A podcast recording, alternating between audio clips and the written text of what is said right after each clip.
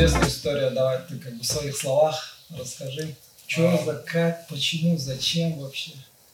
Ну, я... Не чокнутый. А? Чокнутый, не чокнутый. Нет, кстати говоря, как раз-таки я не фанатик, я без фанатизма. Мое вот а, любимое, вот, а, как бы, м, отношение к жизни, чем проще, тем лучше. Это вот мой прям девиз. Я люблю все упрощать. Я не люблю что-то делать с- вот из крайности в крайности, потому что есть одна очень интересная а, фраза. Бог познается в мелочах, а сатана в крайностях. Если, Мгм. допустим, человек, он говорит, все, с завтрашнего дня я там 110 килограмм вешу, с завтрашнего дня я бросаю кушать, и он вообще неделю не кушает, М, он ломает себе психику. Да, да. Это неправильно, это крайность. Но если он, а, почему говорится, Бог познается в мелочах, когда человек потихоньку, по чуть-чуть начинает что-то делать, он тогда, а, даже когда него получается и не получается, Мгм. он приводит, приходит к тому, что его состояние улучшается само по себе. М, И его психика, она остается целой. Так вот, а, я, конечно, не фанатик, мгм. себя к ним не приписываю. Все, что я делаю по жизни, я делаю максимально проще, выбираю самый простой путь, самый такой. И, э, по сути, наслаждаюсь жизнью. А Мне сейчас 30 лет полных, я 1990 года рождения. А, В августе 2019 года я посмотрел один мусульманский сериал «Умар Иль Хаттаб». М, А, Это становление о, об исламе рассказывается, как становился ислам. Мне, а, я вообще люблю смотреть все духовные фильмы, сериалы, и я себя ни в чем не ограничиваю. Я могу смотреть христианский, мусульманский, могу В общем, смотреть... открытый чувак, да? Да, вообще ко всему. И вот когда я посмотрел а, Ма- Умар Иль Хаттаб, я вдохновился их первым хаджем. Я думаю, как это здорово вообще совершить хадж. Думаю, это здорово. Вот. И в августе 19 года я начал думать, месяц думал. Ну, и восхищался. Думаю, как здорово. Вот, может быть, мне тоже так сделать. Потом второй месяц думал. Я думаю, блин, я больше энергии трачу а, своей, свою жизнь трачу на то, чтобы думать об этом и не реализовывать. И я перешел от думания к деланию. И я думаю, дай-ка я совершу вот такой а, путь, а, духовный путь. А, и пойду пешком весной 2020 года, в апреле или в мае, а, в сторону Мекки. Почему именно пешком? Ну, давай так. Ага. А, вот ты посмотрел, а, ты решил, еще решил пешком, да, не просто так, не через... Да, они там не через в сериале в этом, а, они шли пешком. Ну, это то есть ты, ты хотел именно вернуться к истокам, да, как традиционно это делалось, до а, модернизма, да, ну, общем, раньше, допустим, в начале 20 века все наши там, предки, да, мусульмане, все Да. пешком туда ходили, и На лошадях и на да, да, ну, получается, это было как бы путешествие тогда, э, lifetime journey, да, Да. когда они со всеми прощались, писали завещание, возможно, не вернуться, да. Ты как бы все это учитывал или же ты Нет, ну, просто конечно, эмоции? Я учтил, что я вернусь по-любому. Единственное, что я вот просил бы и хотел бы, как мое желание, вернуться таким э, физически, какой я ушел из. Алматы. То есть со своими руками, со своими ногами, чтобы со мной все в порядке было. Вот это единственное. И, кстати говоря, я иду в Мекку не ради того, чтобы что-то попросить. Потому что у нас, у людей, у всех есть одна такая интересная черта, мы все время просим. У высших сил мы всегда просим. Мы очень редко спрашиваем, что им надо. Вот, э- вот этот нюанс меня он очень сильно так волновал. Я думаю, а что мне еще просить? У меня все есть. В моей жизни, вот мне сейчас 30 лет, у меня абсолютно все есть. Я самый счастливый человек. Я думаю, ну как, что мне еще просить у Всевышнего, допустим? Может быть, я что-нибудь предложу ему? Мгм. И я задумался, а что я могу предложить тому, у которого есть все? Мгм. У него есть все, абсолютно. Все, что у нас есть, это все ему принадлежит. Даже наша жизнь. Смотри, так, я, я больше чем уверен, а, если бы я узнал о тебе, допустим, не лично, а откуда-нибудь из а, порталов, да, новостей, там, видел ролик, я подумал бы, да, базар нет, красава, так пешком сделал достойное восхищение. Но вторая мысль у меня была, чуваку делать нечего. Во-первых, я бы спросил, у этого чувака есть работа, ему делать нечего, и есть ли у него семья, да? Да. А теперь у меня вот два вопроса. Ты у тебя работа Работа. есть, как бы все, или было, да, по крайней мере, ты чем-то таким занимался. И второе, есть ли у тебя семья, или ты как бы А, холостяк? На второй отвечу сразу вопрос. У меня нету никого. Если бы у меня была бы даже девушка, я бы не пошел. Это очень сложно. Мгм. Я э, практикую некоторые вещи, ас- аскетичные вещи. Э, Они мне как раз вот в моем пути очень сильно помогают. Это да, режим дня соблюдения, воздержание от половой жизни, э, кушать, пить раздельно, отказ от мяса, э, молоко с медом горячее, это рецепты Вичсены, перед сном пить. И такие маленькие нюансы, они помогают мне. Вот даже лысая голова, не просто так я бреюсь. Это сильный разум. Чем короче волос у мужчины, тем сильнее разум. И вот эти все мои наработки, они меня сейчас так подвели к тому, что я сейчас вот так. А насчет первого вопроса, а, работаю ли я? Я не работаю. Я А, служу. вообще? Я А, служу. служишь. лю- Окей. Да. Я служу людям. Нет, я не А, военный. окей. Окей. Я служу людям. А, Как? Я занимаюсь восточной медициной. Массаж, А. банки, кровопускание. Больше, больше 11 лет уже. Непрерывно. Вот. Из них я уже два с половиной года лечу людей бескорыстно. То есть я не беру плату, ничего не жду. И я решил посвятить свою жизнь э, служению людям до 50 лет. Вот мне сейчас 30, а когда я начал, 28 было. 22 года своей жизни я решил посвятить лечению и помощь, помогать людям.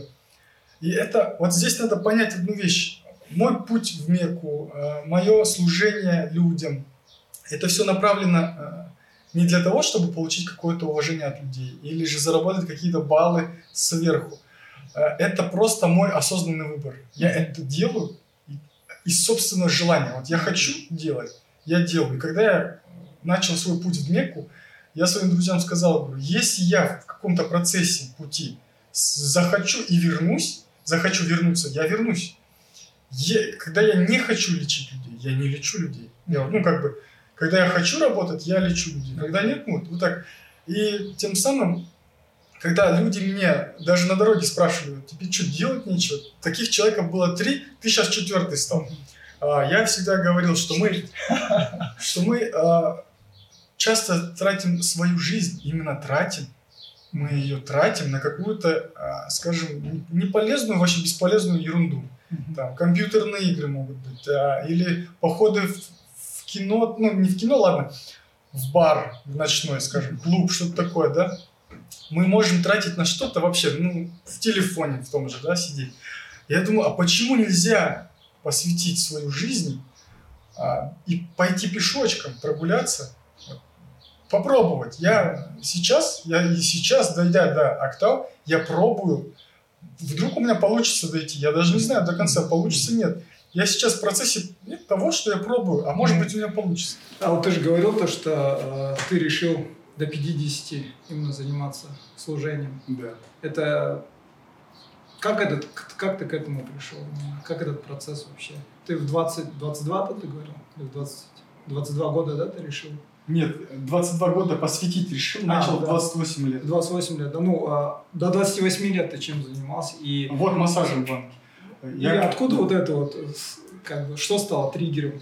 А, Это, скорее всего, моя любовь к Всевышнему. Мгм. Вот здесь вот а, я живу в прекрасной стране, в прекрасном городе. А, у меня хороший, прекрасный круг людей. И вообще все люди, они очень классные. Вот. И я от любви к Богу, к Аллаху, я решил помогать людям. Вот только из-за этого. М, окей. Вот. Я лечу людей без фанатизма. У меня нет там такой черты, чтобы всех под, под гребенку всех буду лечить. У меня все строго. С понедельника по пятницу я лечу. С 10 до 5 часов дня. Зимой до 4 часов дня. А Принимаю в определенное время, записываю по WhatsApp, там, ну, чтобы М, если не приходит человек, э, черный список. Ну, это такие нюансы, которые просто Да, да. позволяют.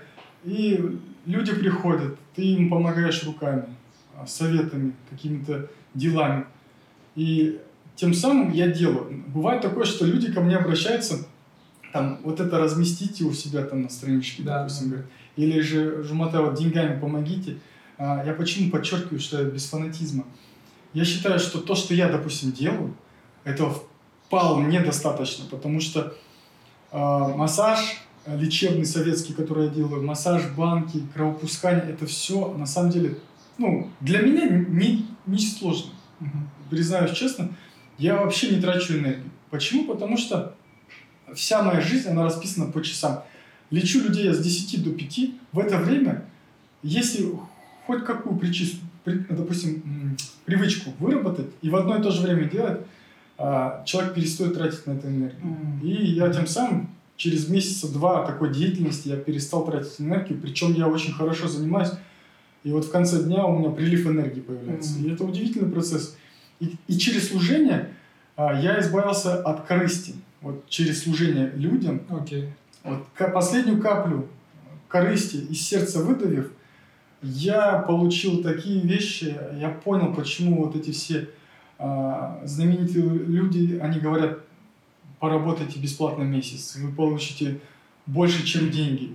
И это на самом деле так. Когда ты людям помогаешь, когда ты что-то хорошее пытаешься, ну не пытаешься, а делаешь, лечишь, и при этом ты ничего не требуешь, тебе поступают такие интересные мысли, а, идеи, у тебя судьба улучшается, у тебя такие связи появляются, твое качество общения переходит на совершенно другой уровень, нежели то, что ты в деньгах получил. Mm. Вот. И поэтому я удивляюсь, как это работает, и я думаю, что скоро, лет через 10-15, а, деньги сами по себе как обесценятся. Mm. Допустим, очень богатые люди, скажем, да, или же очень какие-то влиятельные люди, они потеряют такое уважение автоматическое. У нас у людей выработалось автоматическое уважение к богатым людям, угу. к влиятельным людям. Да. Мы их по факту уважаем за деньги и за власть. Скоро, в будущем, вот буквально 3-5 лет, пройдет, будет такой период э, времени интересный, когда большинство населения не будет уважать тебя автоматически за деньги, за власть тебя будут уважать за твои знания, за твою а, за твое отношение к жизни, uh-huh. за твою духовность. Вот эти все качества, человечество, за твою человечность, они будут тебя уважать только за это. Неважно, кто сидит за столом, если ты обладаешь знаниями какими-то и их применяешь в своей жизни, если ты счастлив в конце концов, то, конечно, ты, ты не сможешь да. себя так, допустим, ощущать в такой компании, среди таких влиятельных, богатых людей. Почему? Потому что сейчас вот эта а, переоценка ценностей происходит. Да, да, да. И это очень здорово. Сейчас люди начинают друг другу помогать. Даже вот, если сейчас посмотреть интернет, очень интересно понаблюдать. А вот сейчас открываешь, на камеру люди снимают добрые дела. Они что-то покупают, кормят кошку, кормят людей на камеру, снимают и вот показывают, смотрите, какой как бы я молодец. 50% так снимает, ну, типа, похвалительно. Да, да, да. А другая половина, она снимает как заразительный пример. Она из, из чистого сердца это делает, на самом деле. Другая половина, она может вот так вот хвастаться. Намерение, да, каждого. Но к чему это все приведет, вот это, а, скажем, такая вот привычка, да? Добро на камеру делать. Камер из года в год становится все больше, везде. Они уже в наших домах появляются, эти камеры. Мы скоро, благодаря такой системе, мы будем всем делать добро. Без исключения. И на камеру, и без камеры. Это уже как привычка бывает. Ну, в любом случае, это будет половину, половина как бы этих дел она будет показная. Ну ладно. Все а равно половина... это добро, это хорошо. Это когда ты okay. помогаешь, у тебя что-то, как если ёкнет когда-нибудь с тысячного раза, это уже не просто так, mm-hmm. если у тебя получится. Даже если ты это делаешь на камеру ради людей. Но когда ты делаешь это скрытно, чтобы никто не знал, тогда ты получаешь плоды интересные. Я смотрю, у тебя этот есть конкретное да, определение. Ну, это чистая вода альтруизм, получается, то, что ты делаешь без корысти, без этого. Но интересно то, что ты сказал, через, ну, допустим, буквально, можно сказать, 5 да, лет плюс-минус, э, люди станут больше, я не знаю, больше или вообще все будут, э, не будут как бы приравнивать себя к богатым да, этого мира, а именно к людям, которые а, действительно показывает своими делами, да? Я правильно говорю, да? Да, хочу интересную одну теорию рассказать. Она как-то так сама зародилась. Может быть, у кого-нибудь она найдет отклик. И тебе для, а, как хлеб, вот для размышлений тоже, пища для ума. Я Вот меня зовут Джуматай, да, у меня есть свое мышление, да, как бы образ жизни сложился так, и я вот э, на какие-то вещи смотрю под своим углом. И вот для меня, допустим, наша планета, это как организм какой-то. Вот он, он разумный. Вот наша планета, Земля, она разумная. И вот на ней произошла Вторая, Вели- Вторая мировая война. Вот Великая Отечественная война произошла. Очень много людей погибло. Только в Советском Союзе погибло 27 миллионов да, человек. И Земля, она чувствует потрясения, которые происходят на ней. Война, гибель, множество живых существ. Для нее мы существа. Мгм. Для тебя мы, конечно же, люди, человек. И то надо Раздутое эго. заслужить это звание человеком быть, да? Ну да ладно. Вот моя теория, просто моя такая, как сказать, выдумка, да, скажем, это просто миф. Вот Земля, она чувствует, да? И вот когда произошла война, она знает, каких надо детей вот в данный момент человечеству.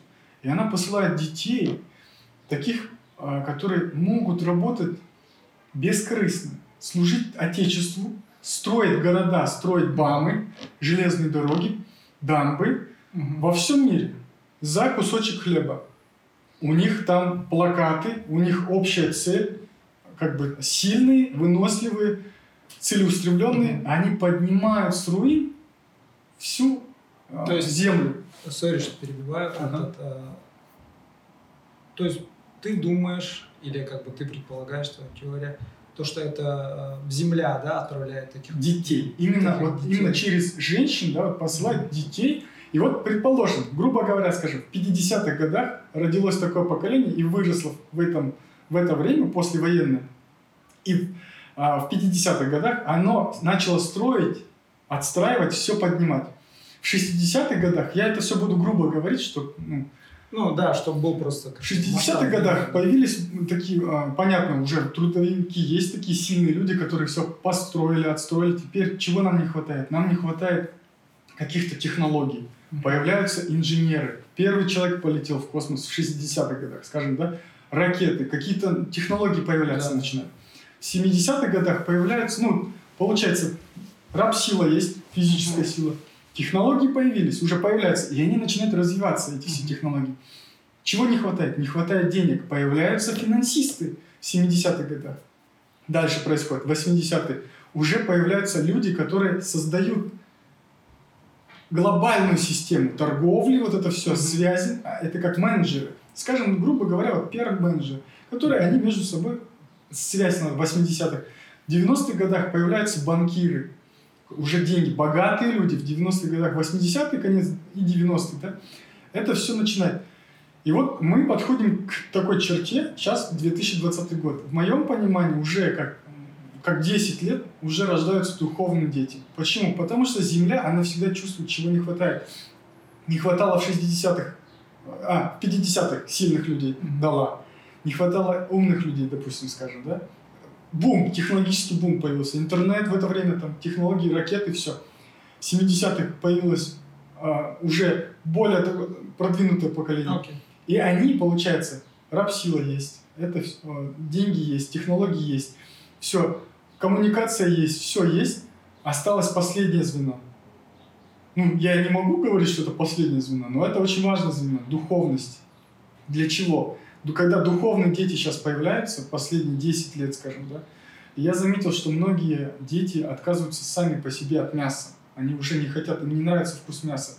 Это продиктовано, видимо, какими-то тоже вкусовыми желаниями. То есть ты равня- равняешь, получается, э, я не знаю, приравниваешь отказ от мяса как часть духовности. Да. А как же мусульманская культура, допустим, Вот, помогает? вот, вот, вот.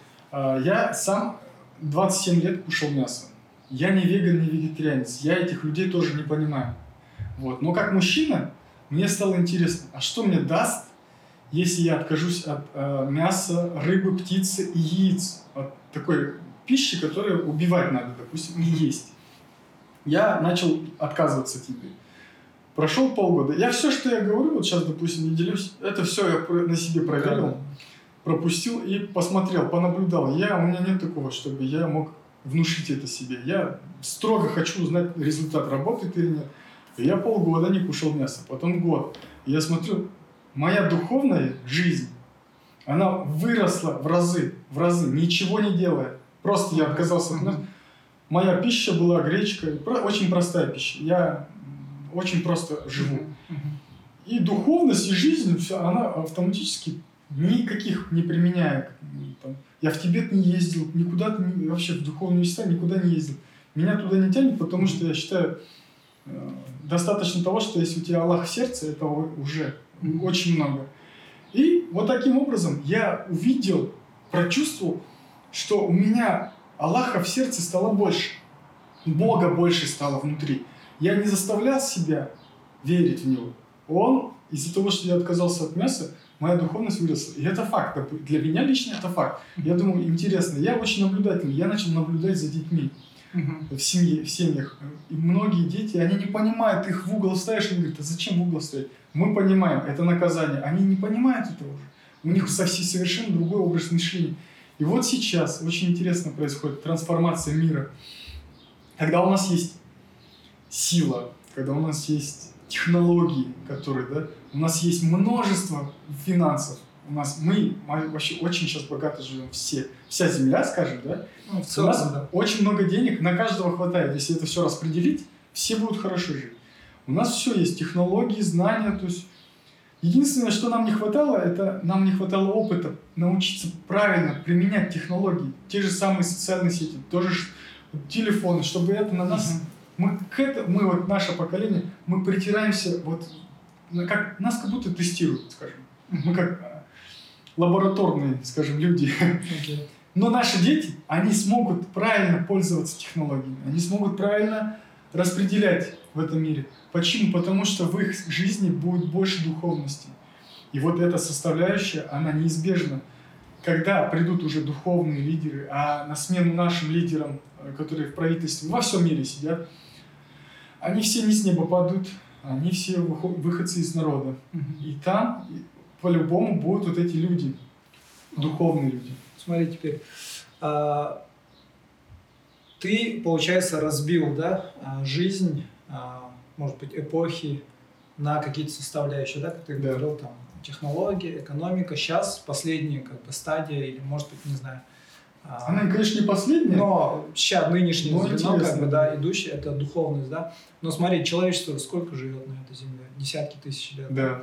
И если верить как бы нашим историкам, то как бы именно цивилизации начались где-то около 6 тысяч лет назад. Mm-hmm. Да? Но я думаю, они еще раньше были, но будем придерживаться так официально. Да?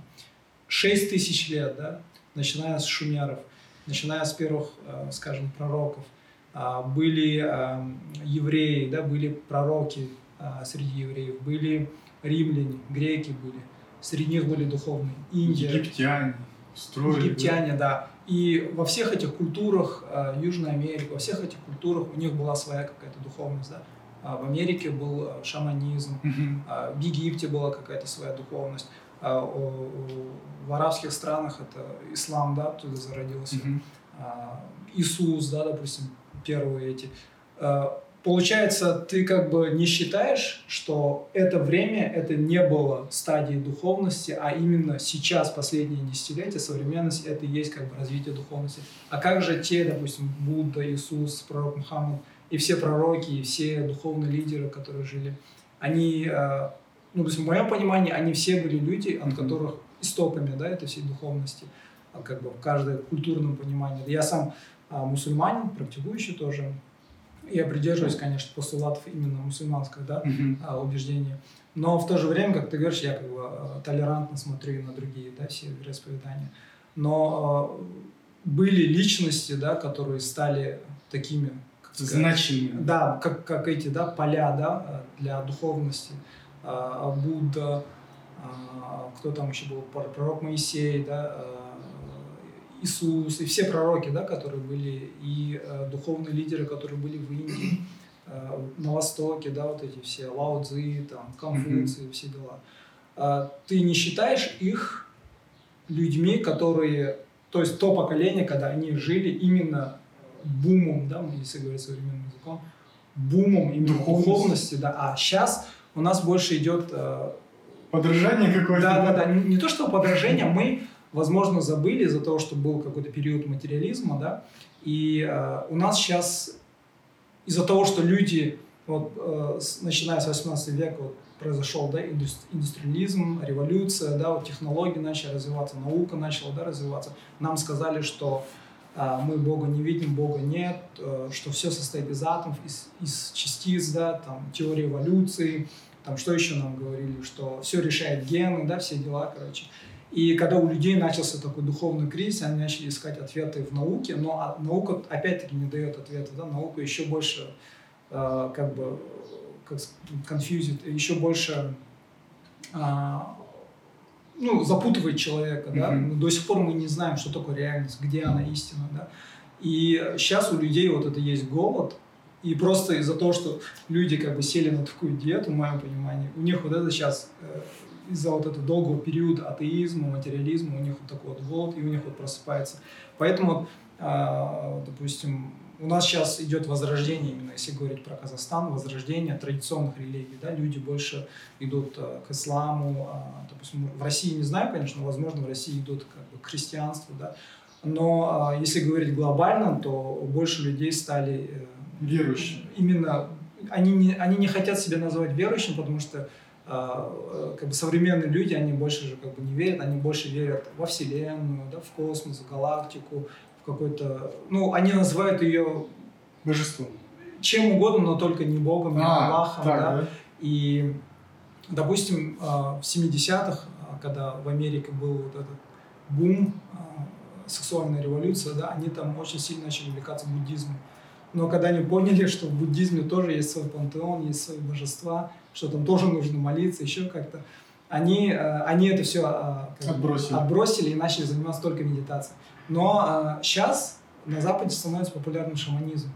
Угу. Они уже забили на буддизм и шаманизм начнет увлекаться. А в шаманизме что они там? В шаманизме они там, допустим, принимали такие напитки, как айаваска, ну, психоделики, mm да, вот эти грибы кушали, галлюциногены. И, вот, да. допустим, если долго медитировать, там, у тебя какое-то состояние разума, да, бывает, как будто ты вообще, ну, ну как люди говорят, у них такой э, опыт бывает, как будто они вообще там на небе, да, побывали, еще какой-то там.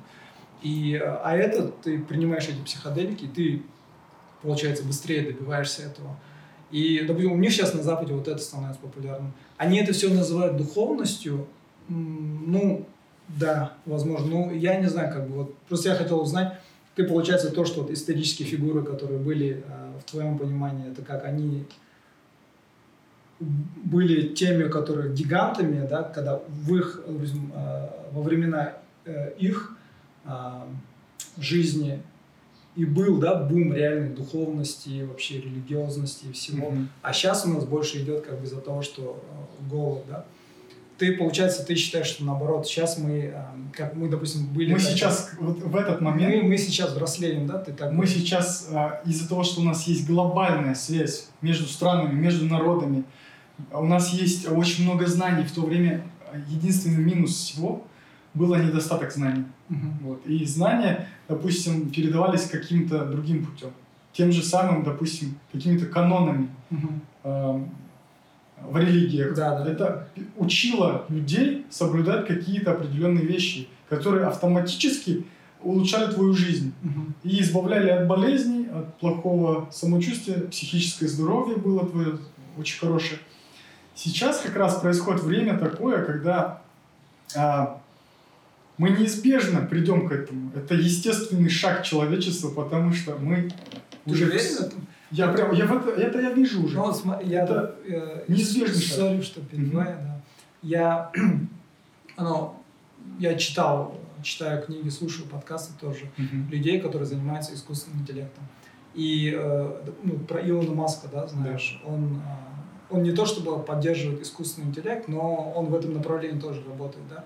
И, допустим, если их послушать, вот, э, которые э, мейнстрим, да, ученых, людей, mm-hmm людей, которые, а, так сказать, на острие да, вот технологического развития, они все, ну, большинство из них, наоборот, говорят то, что естественный шаг для человека, ну, мы с тобой духовные люди, да, мы mm-hmm. верим в Бога. Естественный шаг, шаг в чем для них? Для них это в том, чтобы мы стали а, искусственным интеллектом. То есть, либо это будут роботы, да, вообще с нами mm-hmm. никак не связаны, либо же это будут генетически модифицированные люди, потому что уже сейчас работают, э, ведутся, да, эксперименты, когда генетически модифицируют детей. В Китае вот год назад или два mm-hmm. года назад родился первый ребенок такой.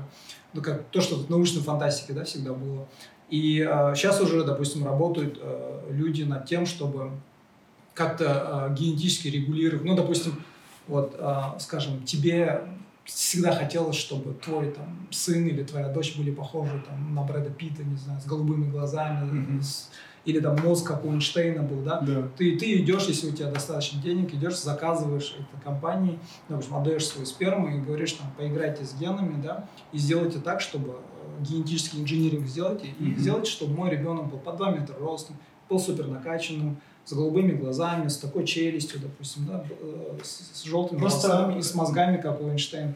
И да. вот то, что это сейчас вот это э, в этом направлении уже люди работают. Есть еще другое направление, когда это вот поддерживает uh, Джефф Безос, mm-hmm. глава Амазона, да, uh, Рэй Курцвелл, есть такие люди. Uh, они хотят загрузить свой мозг в компьютер. То есть эти все люди, они такие же, допустим, как мы с тобой, ищут бессмертие, да. но мы с тобой ищем а, бессмертие как бы в духовности, в религии, mm-hmm. да, в Боге, а они ищут бессмертие как бы в технологическом, в технологическом плане. Да, плане. И они говорят, что нет, естественно, шаг для человека эволюционно это идти, объединяться, допустим, с технологиями, стать киборгами, да, потому что Илон Маск говорит, мы уже киборги, да, то есть вот у нас есть телефоны, mm-hmm. это продолжение нас, да, если нам нужно что-то найти, мы сейчас взяли, прогуглили, э, допустим, свои сотки, да, то есть мы уже киборги, но она как бы не часть mm-hmm. как бы биологически да. нас, но это как бы продолжение нас. Просто суть в чем заключается, что именно через технологии mm-hmm. люди придут к духовности,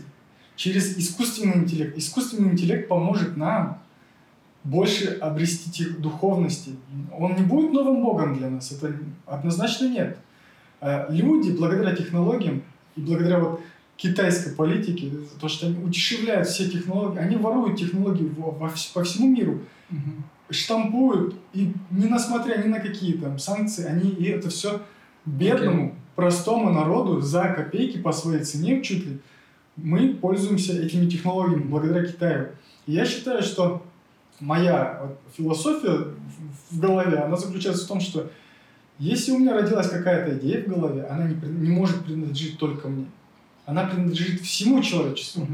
И благодаря вот этой э, фразе, вот такому мышлению, я понял, что на самом деле неважно, если ты американец и что-то придумал, солнечную панель, если у тебя украли это китайцы, да, это обидно.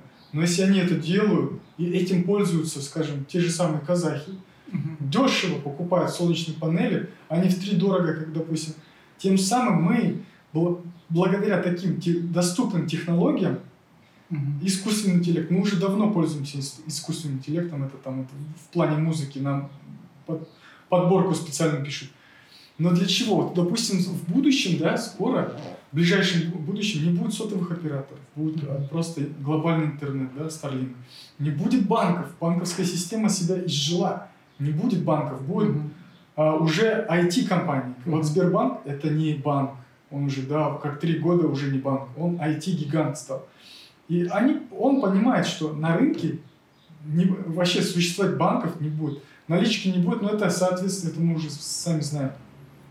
И все технологии нам надо понять, что когда у нас есть стиральная машинка, когда у нас есть посудомоечная машинка, когда, когда мы можем зарабатывать через телефон, сидя на диване, попивая сок или воду, мы можем заработать больше, чем допустим, кто-то физически работает, угу. мы понимаем, что вау, два раза по кнопке угу. нажал, у тебя на месяц, если не на год, у тебя есть уже угу. финансовая стабильность, и ты можешь прожить. И для чего? Вот здесь вопрос люди не задают себе. А зачем все это? Зачем мне столько времени? Я должен был стирать эту одежду в руках. Я должен был ходить на работу и зарабатывать потом своим. Потому что наша планета, наша вся жизнь, она направлена на то, чтобы мы освобождали больше свободного времени, чтобы у нас было больше времени. Да, да. Но я еще раз, я, вот, помнишь, я говорил до этого, что а, мы сейчас тестируем, нас тестируют, да. мы не умеем пользоваться технологиями. Вот именно в этот момент люди, имея доступ через телефон к таким колоссальным знаниям, они что, что мы делаем? Мы смотрим развлекательный контент. Мы не смотрим полезное, мы никак не развиваемся, мы ничего не пробуем из интересных каких-то, допустим, аскез. Вот когда ты себя в чем-то ограничиваешь, что-то познаешь или что-то узнаешь, духовно расти. А технологии, они нам именно к этому ведут. Потому что если мы не сможем вырасти духовно, мы неизбежно сами себя уничтожим как цивилизация. Мы сейчас не майя. Вот, допустим, Евразия – это майя, да? Там Римская империя – это где-то там, скажем, на другом материке. Ничего подобного. Мы сейчас одна большая, одна цельная цивилизация. И любая глобальная цивилизация, мы можем, вот если мы этого, допустим, не, а я, я, я говорю, что мы сможем, мы сможем как раз к этому прийти, к духовности, потому что это естественный шаг. Иначе мы просто как исчезнем, как майя. Кстати, этот, э, э, то, что ты сказал, то, что мы одна глобальная, да, и Система, нас, да. нас Интеграция у нас мощная уже. Я вспомнил этот, э, в одном из подкастов там э, было, и, э, и существует одна из теорий, почему мы до сих пор не связались э, с инопланетной расой, да. Ага. И одна из теорий гласит то, что э, инопланетная раса, она, допустим, мы предполагаем, что она технологически развита, да, Да. супер, она ушла дальше, чем мы. И э, они сейчас нас тестируют, и они хотят выйти с нами э, на контакт тогда, когда мы станем единой глобальной цивилизацией, да. И э, как бы в этом и суть всей вот этой глобализации, то, что делается, то, что технологическое, да, сейчас развитие идет быстрое. И они ждут, говорят, пока мы станем вот этой единой единой, Землей. Да, единой э, цивилизации, когда не будет ни флагов, ни государств, ничего, будет единое, да. И э, Да. они пока нас как бы тестируют и ждут. И когда мы станем такими, они с нами свяжутся. Да. Интересно очень. Вообще, а, по сути, вот когда люди вот, э, говорят, какой ты национальности или какой вероисповедания ты вот придерживаешься, какой веры, или из какой ты страны, да, а, люди, они не понимают, что когда они перестанут делиться, для тебя не важно станет, а как это возможно? Это вот просто к этому прийти невозможно. Вот чтобы просто взять и осознать, что между нами нет разницы. Между немцем и казахом, скажем. Между а, богатым человеком и дворником. А как? Через что это возможно? Только через духовную составляющую человека. Почему? Потому что любая религия, в моем понимании, может быть, она не будет э, откликаться в друг- у других людей, но в моем понимании любая религия, будь это ислам, будь это христианство, будь это буддизм, кришнаитство, там, еврей, иудаизм, вот это все, да, все религии, они, а, это как множество дверей. Да. На каждой двери написано вот ислам, христианство. И от каждой двери идет тропинка. Любая религия – это школа. Когда ты изучаешь школьный там, контент, весь материал, ты выходишь, тебя школа что делает? Выгоняет. 11 класс, иди. И тебя точно так же из храма, скажем так, да, из мечети, тебя выставляют за дверь, и ты становишься на духовный путь. Духовный путь, он под- подразумевает одну ин- интересную вещь. Когда человек становится на духовный путь, он должен идти самостоятельно. Мгм. Одно из условий. Окей. У тебя не должно быть Влияние, да. Да. конечно. кумиров, у тебя не должно быть учителя. Хотя, допустим, у кришнитов там, они вот над этим как подвязывают. У тебя должен быть старший учитель, они там говорят так.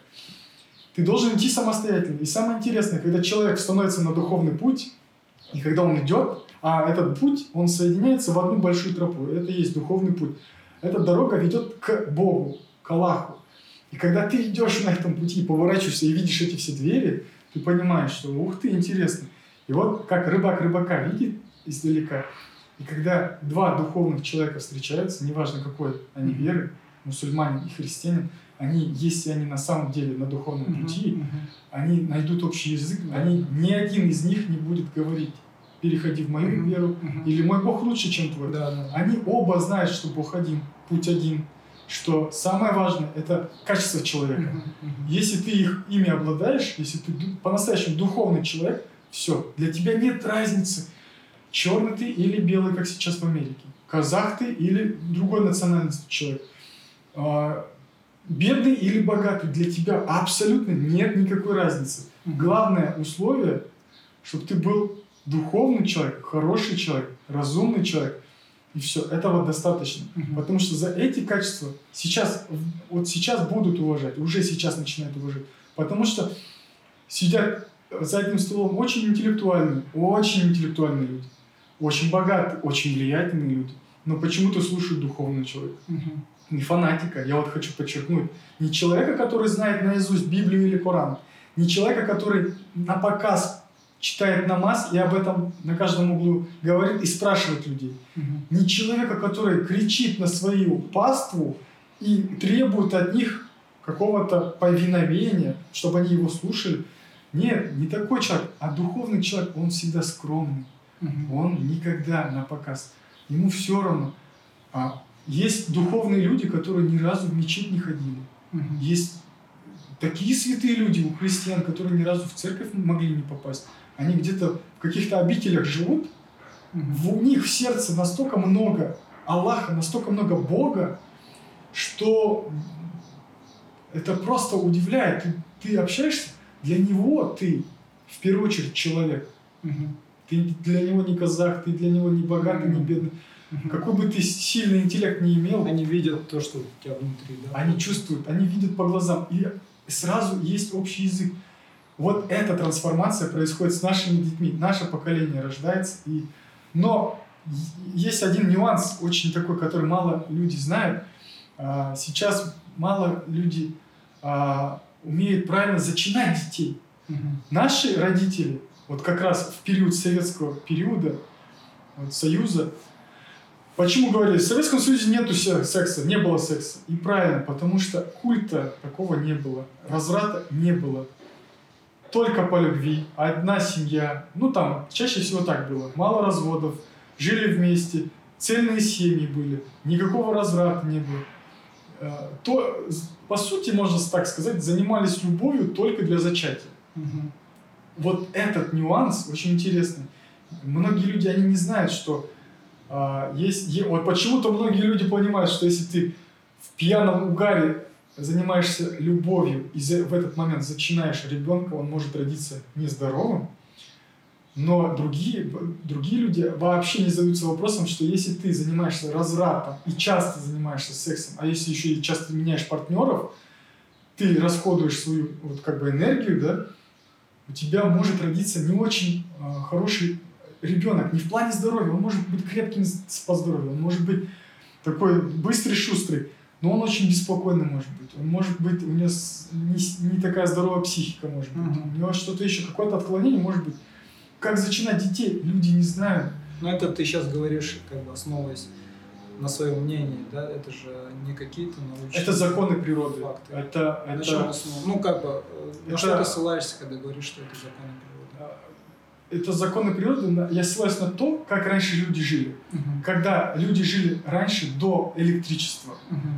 Вот, допустим, а, люди говорят, сейчас есть жаворонок и сова. Вот Мгм. я сова, а вот ты жаворонок. Тебе легче вставать рано утром. А вот я сова. Мгм.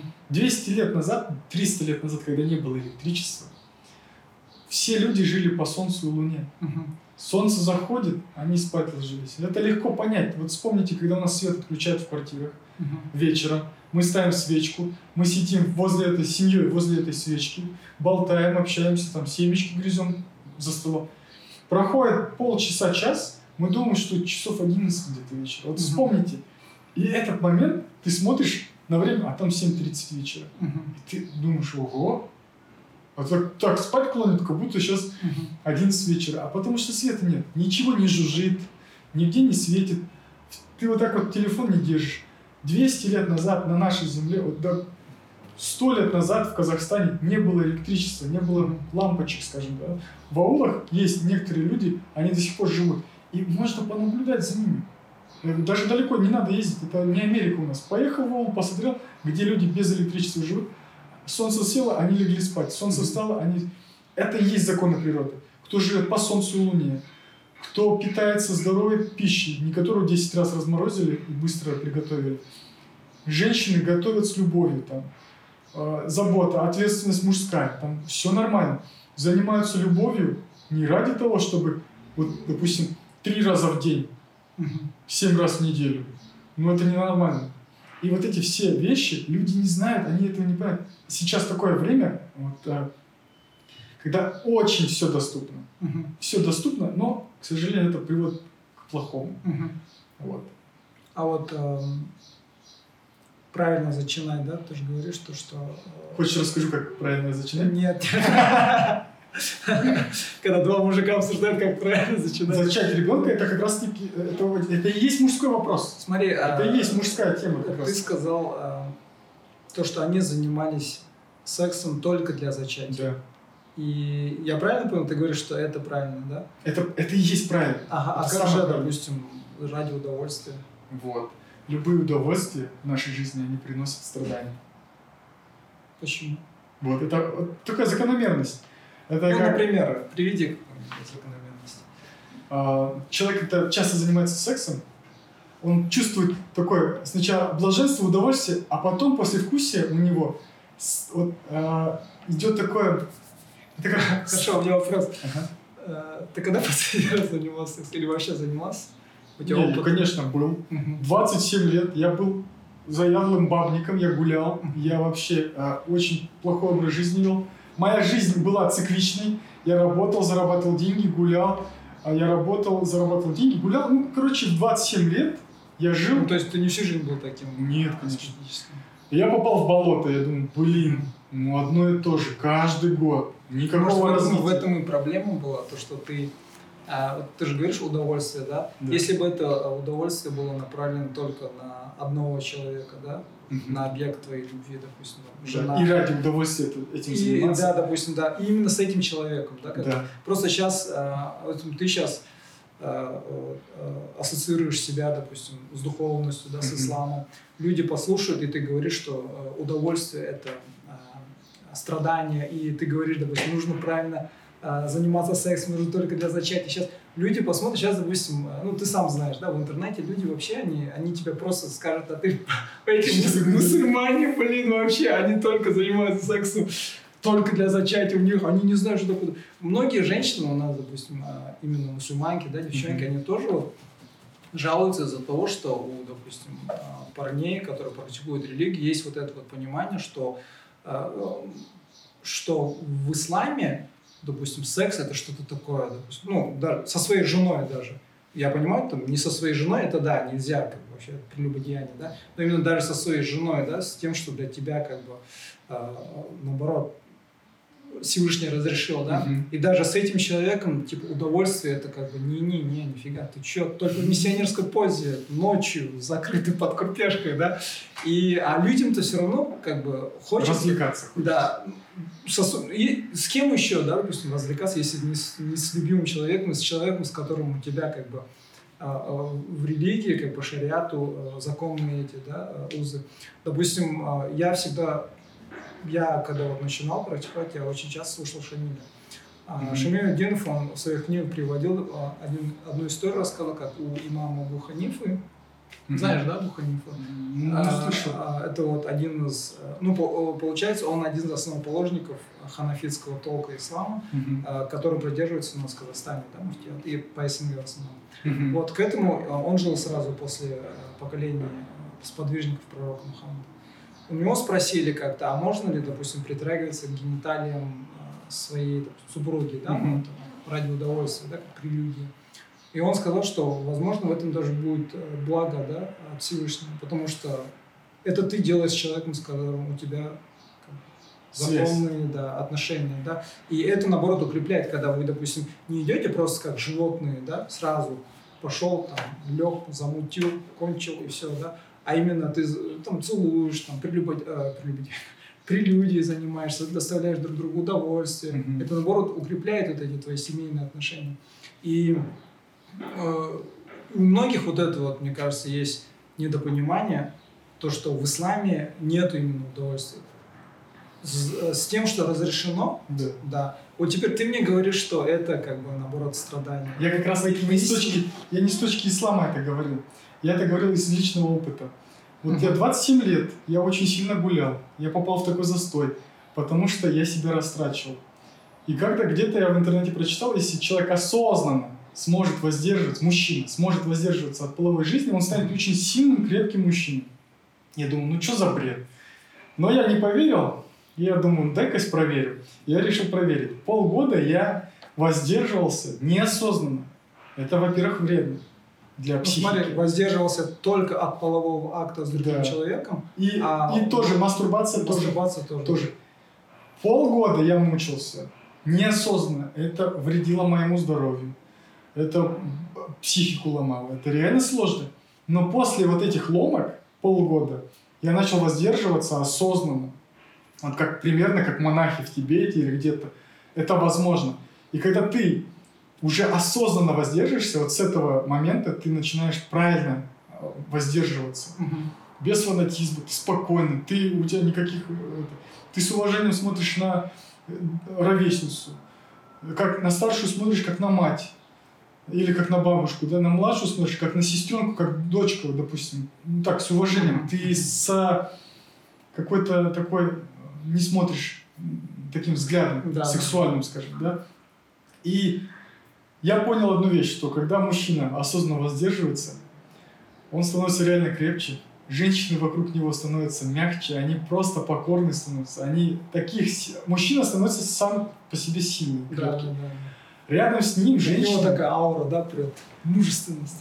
Так, это даже вот не мужественность, это, это непоколебимое, как, ты как, как скала становишься, и женщины рядом с тобой, А ты не становишься агрессивным? Нет, спокойно Я становишься. помню одного чувака Мгм. в Америке. Он тоже говорил, то, что э, он, э, ну, кроме своей жены, там лишний раз не, не, нифига, короче, и даже там ни порнографии, ни мастурбации, ничего. Он, он говорил то, что когда у него вот это вот желание прет, охота, да, он идет и пишет.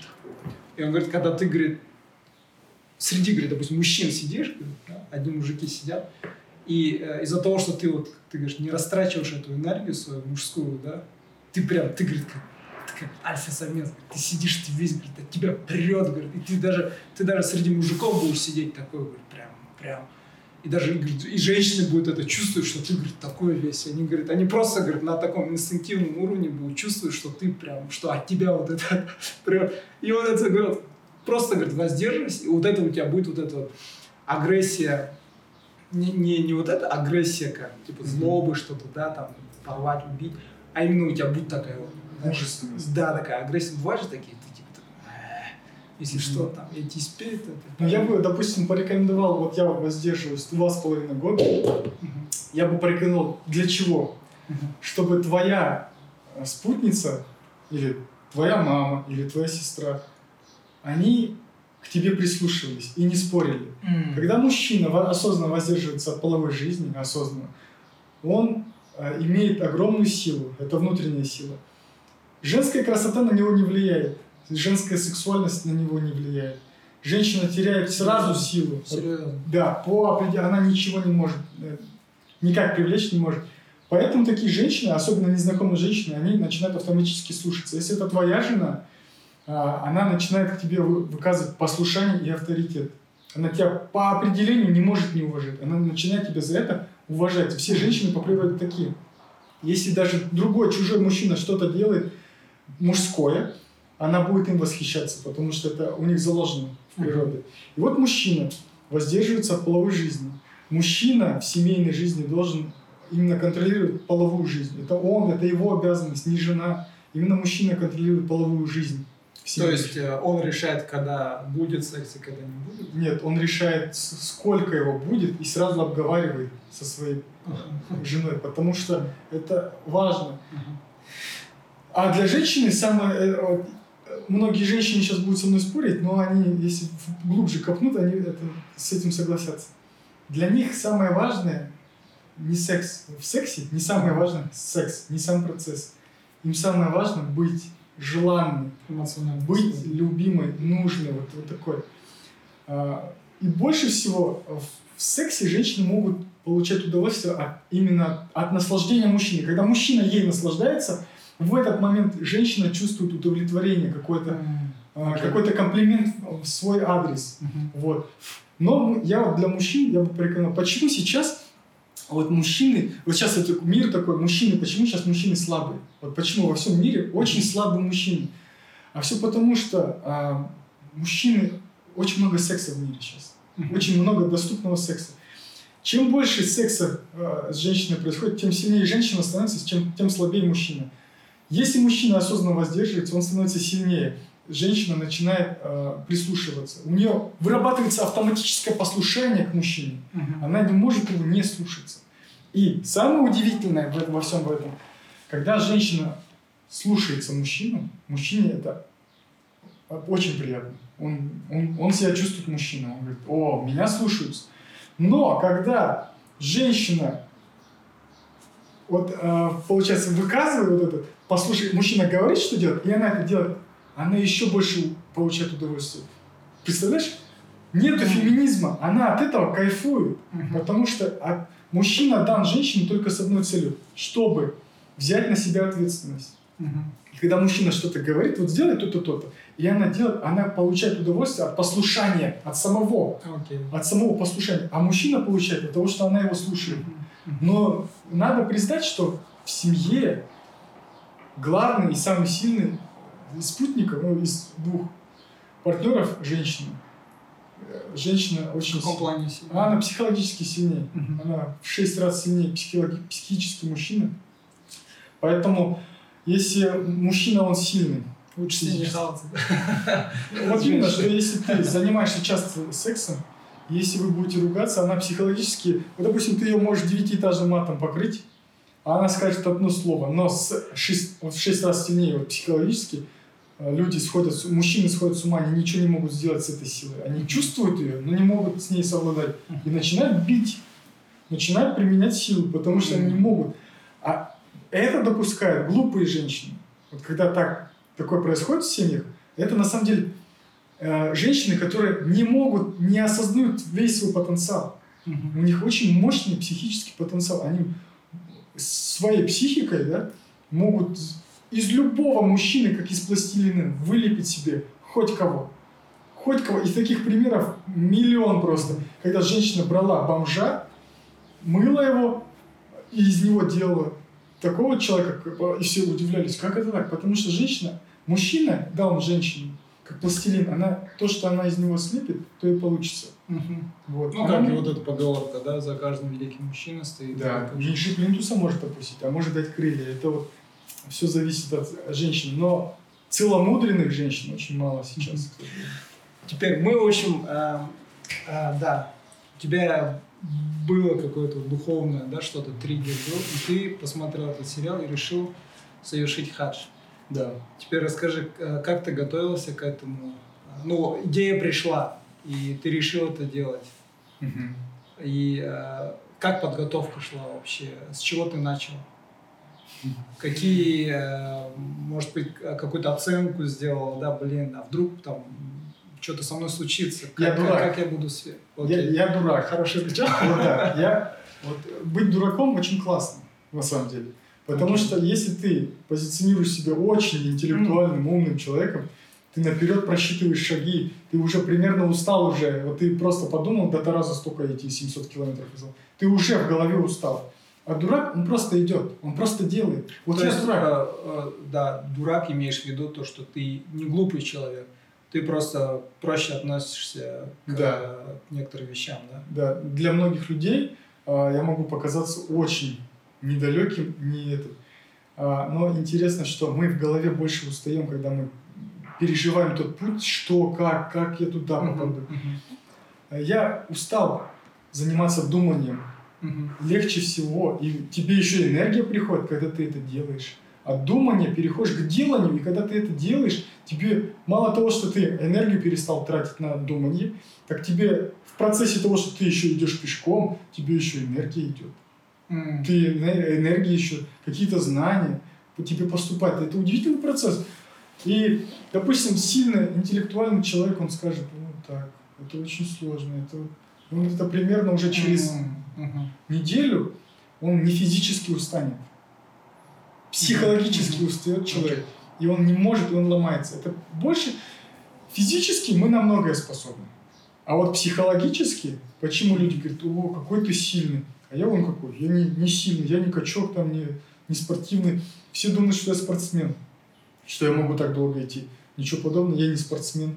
Как я готовился? Просто Я помню, что вот 14 апреля я выхожу в сторону Мекки. Значит, за, за 7 дней я буду тренироваться.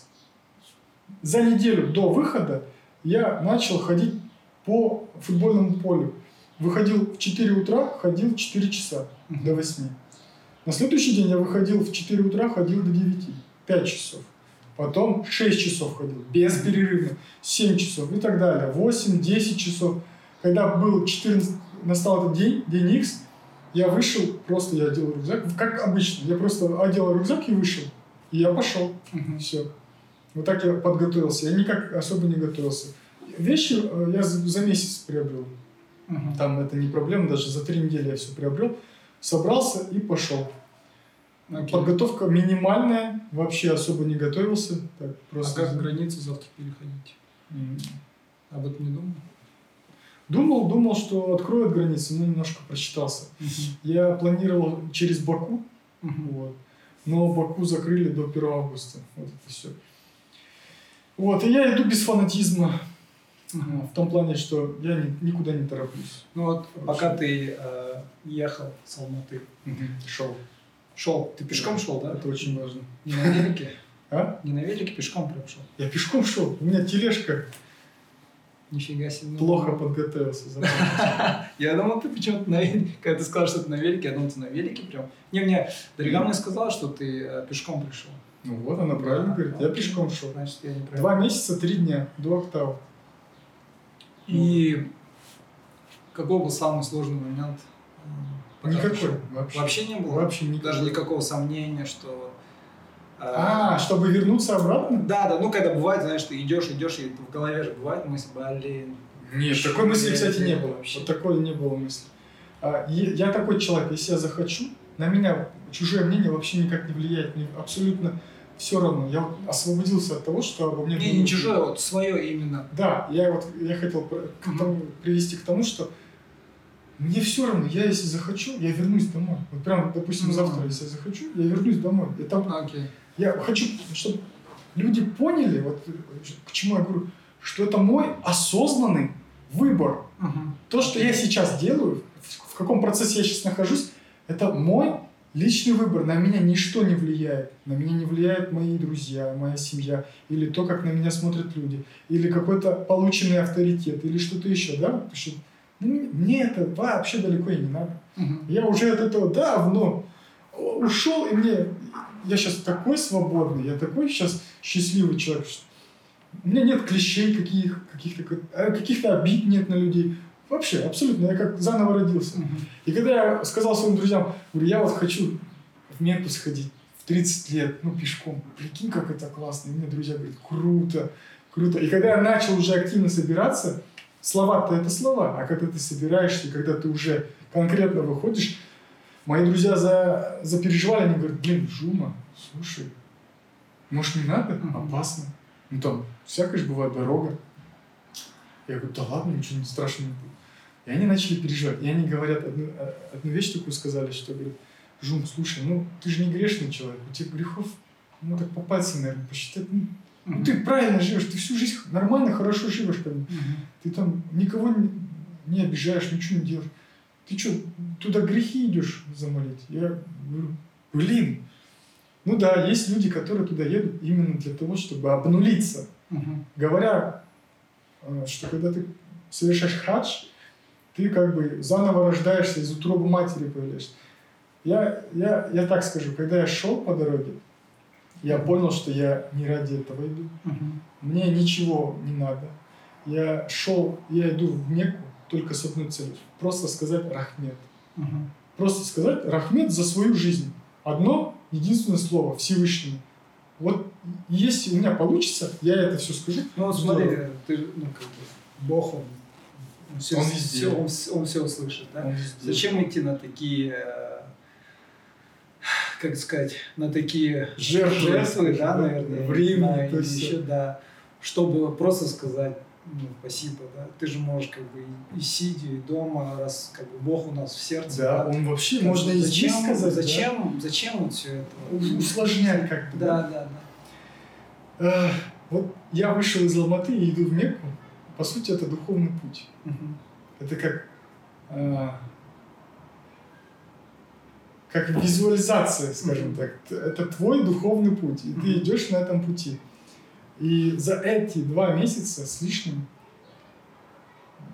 я очень много осознал, на самом деле. Такое путешествие именно пешком, именно то, что с тобой происходит, а происходит только хорошее, а, ты удивляешься, твой мир меняется. И ты думаешь, ух ты, здорово. И у меня есть такая а, фраза, ответ на такой вопрос, что, вот, предположим, нам Всевышний дал сто лет. И он говорит, «А, один год посвяти вот этому. Не жалко же? Представляешь, 99 лет. Он нам просто так подарил. И ты один год решил посвятить вот этому. И думаешь, ну ничего страшного, в этом нет ничего такого. Тем более сейчас самое безопасное время в мире. За всю историю человечества. И ты идешь. Вот в Италии, когда вот этот э, прям бушевал коронавирус, там а, был такой случай интересный. Одного итальянца 65-70 лет выписали, ему дали счет за ИВЛ. И он когда посмотрел, и там, короче, было написано 70 тысяч евро. И он заплакал.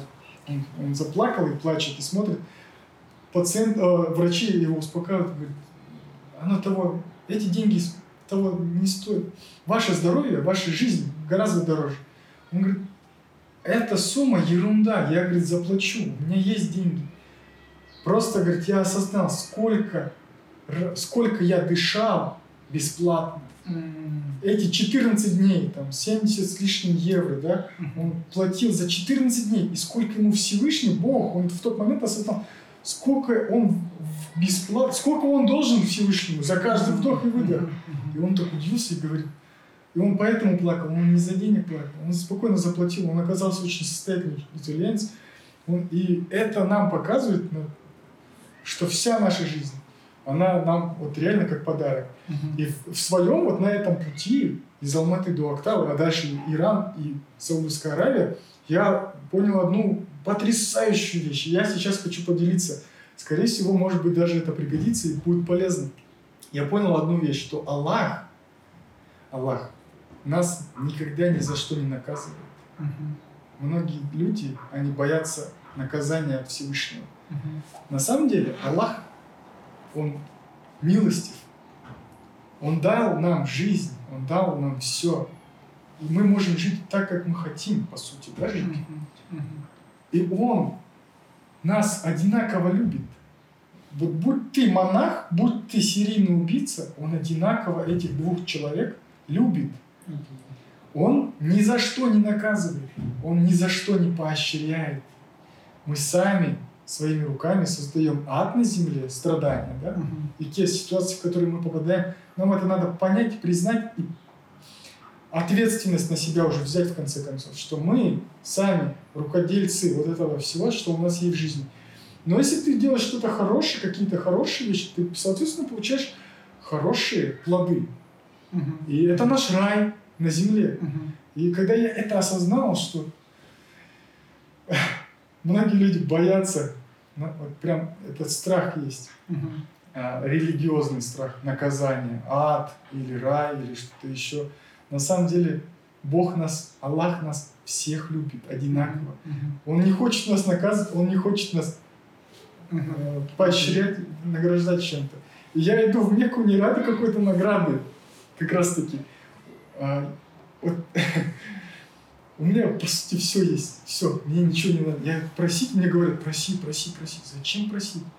Я устал просить. Я думаю, он устал слышать. Ради него. Вот, ради него это делается. Не ради там еще каких-то вещей, там, скажем, за кошек или за какое-то там такое, или за страну, да. Нет, ты просто идешь, просто сказать Рахмет. И когда люди осознают, что мы должны уже перестать просить постоянно, просить. Мы можем сами ему что-то дать. И когда человек к этому придет, все. Вот здесь вот интересная трансформация происходит. Вот пока ты шел, э, какие были там, не знаю, э, моменты, которые, ну, реально у тебя там в опасности был, или же неудобства mm-hmm. были какие-то? Ну, только если фуры проезжали, ну, это нормально там. три раза Ночевал машиной. там, на улице? Ну, как в степи. А, У людей а, пару раз ночевал на улице, да. Там в степи где-то, на остановке ночевал. В основном от поселка к поселку я шел. Мгм. И я хожу очень интересно. Я иду, я в 3-4 утра начинал свой путь. Мгм. Рано утром. Окей. Потому что я режим дня соблюдаю.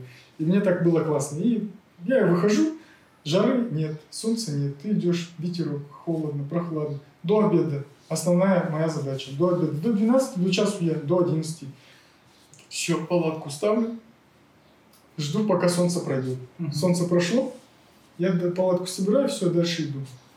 Нахожу какой-то поселок, и там стучусь и прошусь переночевать, и все. Вот так вот происходит. Реакция какая у людей? Нормально, они так, о, здорово. Вообще давай». не удивляется ничего?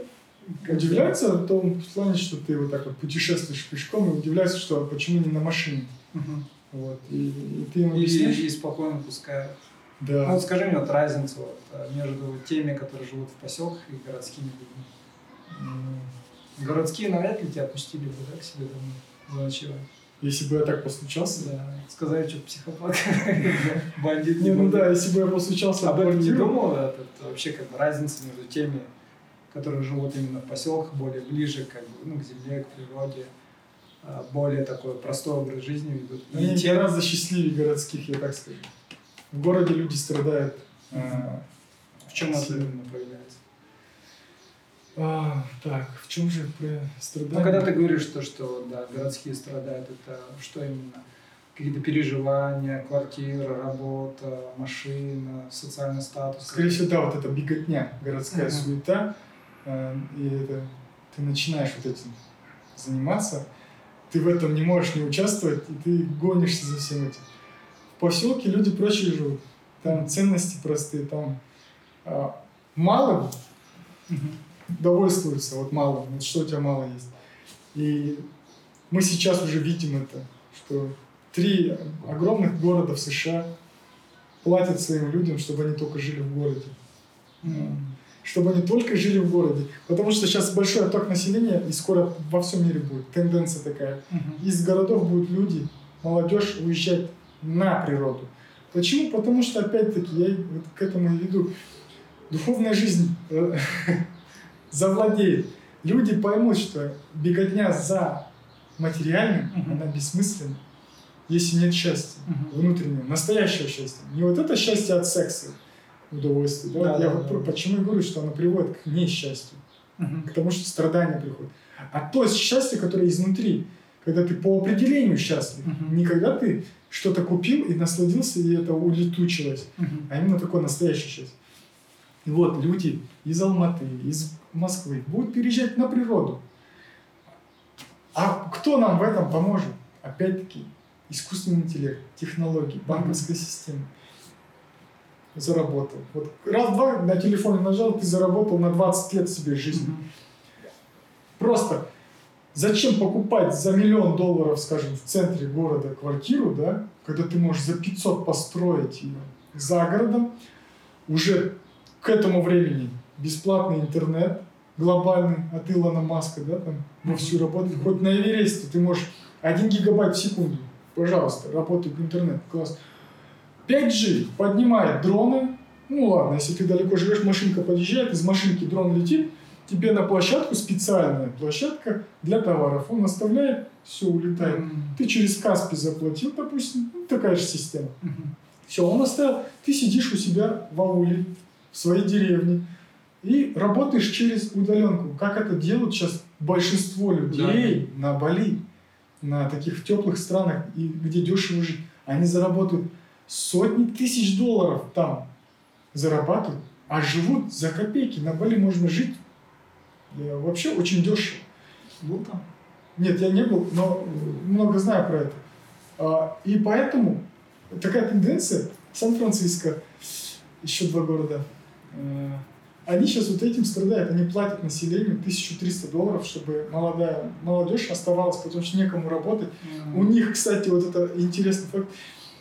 В центре города, вот в высотке, там квартиры наполовину пустые дом, Мгм. пустой дом, и там не могут недвижимость продать. Потому что вот она, ты продаешь свою квартиру, а у тебя на лестничной, лестничной площадке у тебя просто так стоит, никому не нужны. М. Там никто не живет, потому что там просто уехали люди. Вот технологии, они приведут к тому, что люди переедут из городов, Мгм. крысиные бега освободятся. Не надо даже работать над этим. Я хочу выбраться из крысиных бегов. Роберт Кiyosaki там вот так судорожно читают и пытаются выйти в самостоятельность. Не надо. Если человек духовно развивается, почему духовность главная, ключевая? Потому что когда человек начинает ценить то, что у него есть, у него много Бога в сердце, ему хватает того, что он имеет. Мгм. Он не гонится, у него психика с- стабильная становится. У него а, интересный круг общения появляется. Все, ему для счастья больше ничего не надо. Он занимается какими-то вещами. Вот я, допустим, лечу людей бескорыстно, бесплатно, по сути. Да? Я не беру деньги. Мгм. Я самый счастливый человек. У меня нет никаких каких-то там, скажем, в банке миллионов долларов, да? Но я живу счастливее некоторых богатых людей. Вот я по факту могу сказать, что я гораздо счастливее каких-то определенных людей, которые сильно страдают в своем особняке. Почему? Не из-за того, что там просто не хватает каких-то знаний, какой-то духовности людям. Вот ты правильно говоришь, голод сейчас, да, духовный голод. И люди... Почему вот на, на- у нас мусульманская страна, ислам, да, главная религия в нашей стране. Почему от ислама очень много людей, вот ты говоришь, что приходят в ислам много. Я скажу наоборот, Уходим. не уходят, отталкивают. Их, а- они, те, которые могли бы прийти, их, они не приходят. Вот не, не уходят из ислама, а именно вот когда у них есть вариант войти в, в духовность, в религию, в ислам, они не заходят. Потому что наше качество имамов, вот обучение имамов в мечетях, вот это самая главная проблема сейчас в Казахстане. Мгм. А, То есть ты не видишь увеличения именно из-за практикующих мусульман или хотя бы даже просто вот э, ходишь вот на пятничную молитву или же да. а, во время, допустим, Рамадана, когда Да. вот, допустим, если сравнивать с тем, что было, ну, я, допустим, начал читать, когда, ну, буквально, может, 11-12 лет, да, уже как читаю, и э, сравнивать с тем, что было тогда, лет 10 назад, и то, что сейчас я вижу, Мгм. да, э, ну, я как бы сужу по региону, да, я не могу говорить как по Казахстан. да, да. А в регионе у нас я вижу как бы тенденцию, наоборот, к тому, то, что все больше людей, возможно, они не, э, не пятикратно читают, но а, какое-то хоть понимание, что-то, осознание какое-то есть. И э, я, я вижу все больше людей, которые приходят на пятничную молитву, все больше людей, которые приходят к мечети, э, ну, во время, допустим, Рамадана, хоть сезонно, так их называют, сезонные мусульмане, А вот что можно сделать, вот, чтобы убрать вот эту невидимую стену, и чтобы люди спокойно, с удовольствием, по своему выбору, по своему желанию входили, вот именно узнавали ислам, чтобы они Ну, становились мусульманами. именно э, ключевое слово по своему желанию. По своему Мы, желанию. мы здесь ничего сделать. Как? э, Можем. заста- заставить не можем, но мы можем что-то, да. А что, вот, вот вопрос, что мы можем сделать, допустим, да? Вот в моем понимании, это все зависит от тех людей, которые служат в мечетях. Мгм. Вот те люди, которые находятся по всему Казахстану, множество мечетей, и там есть определенные э, служащие, вот, служители, имамы, да, вот именно они, они, вот это звено, оно должно во- воздействовать на все население. А каким образом? Не громкостью своего голоса, не указательным пальцем и не словом «ты должен». Вот Заметь, да, вот в исламе очень часто это употребляют. Ты должен, ты должен, ты должен. Это очень сильно свободолюбивого человека отталкивает. Любой человек, который свободный, он не хочет быть рабом слова «должен».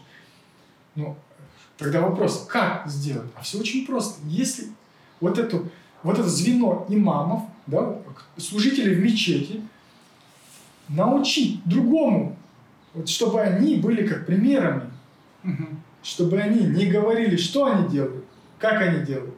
Не говорили, ты должен. Они только своим примером, как человек, повели за собой людей. Вот это самое мощное, это самое действенное. Мгм. Когда ты не говоришь, а делаешь.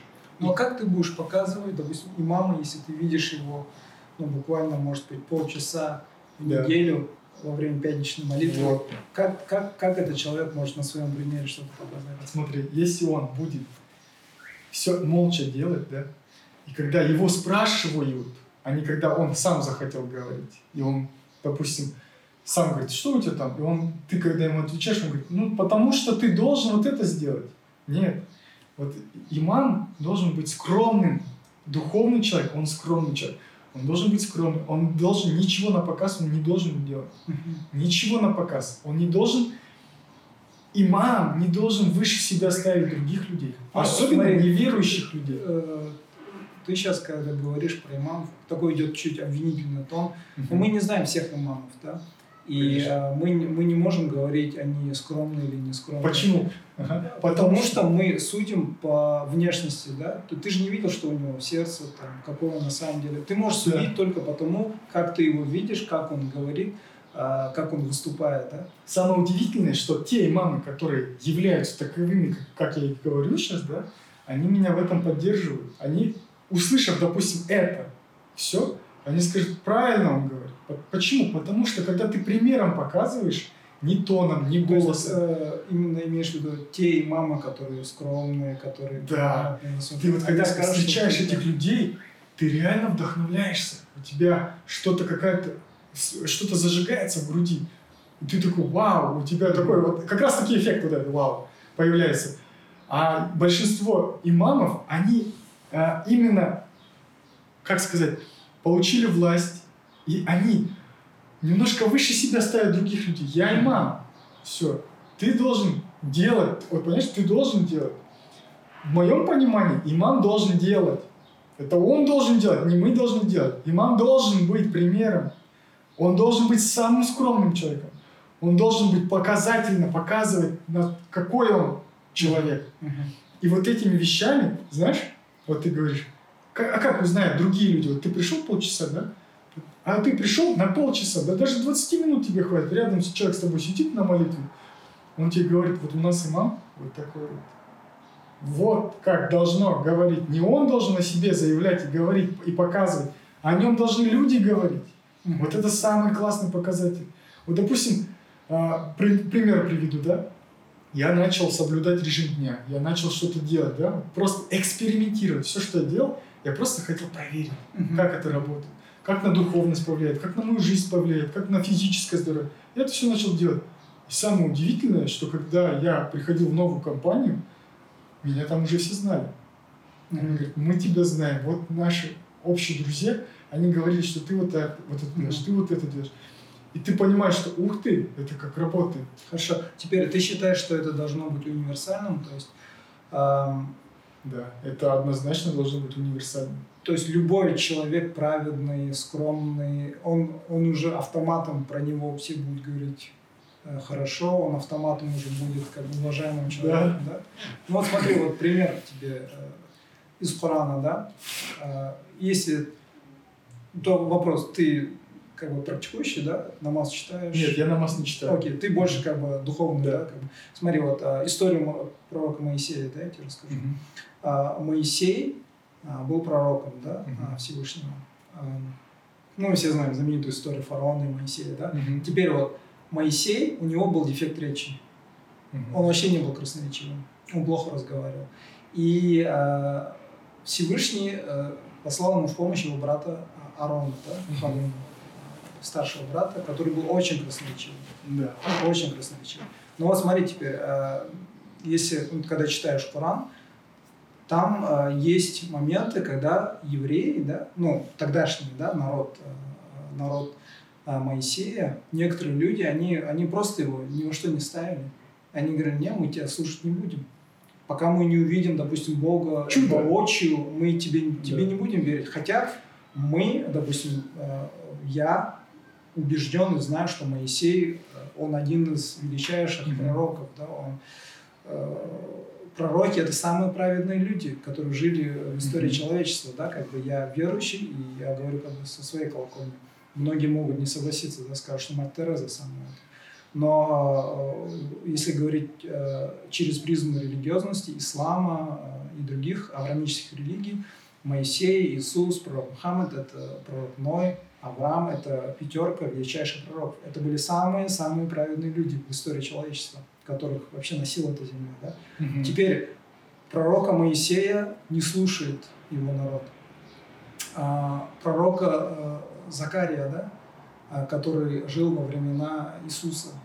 Его заживо распилили, его же народ, евреи. А, и таких историй очень много, когда пророки а, подвергались гонениям. Даже история пророка Мухаммада, да, ты же вот смотрел Омара Аль-Хаттаб, да? Угу. Помнишь же, как вначале было над ним, сколько издевались, да? Сколько издевались над этим сподвижниками. Сам Умар сам, хотел, сам Умар хотел пойти и Отсечь ему голову. зарубить, да? Как бы.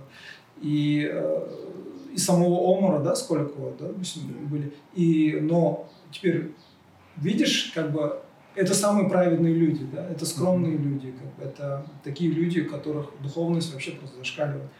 Но а, были люди, которые противились этому, были люди, которые их не уважали вообще, ни во что не ставили.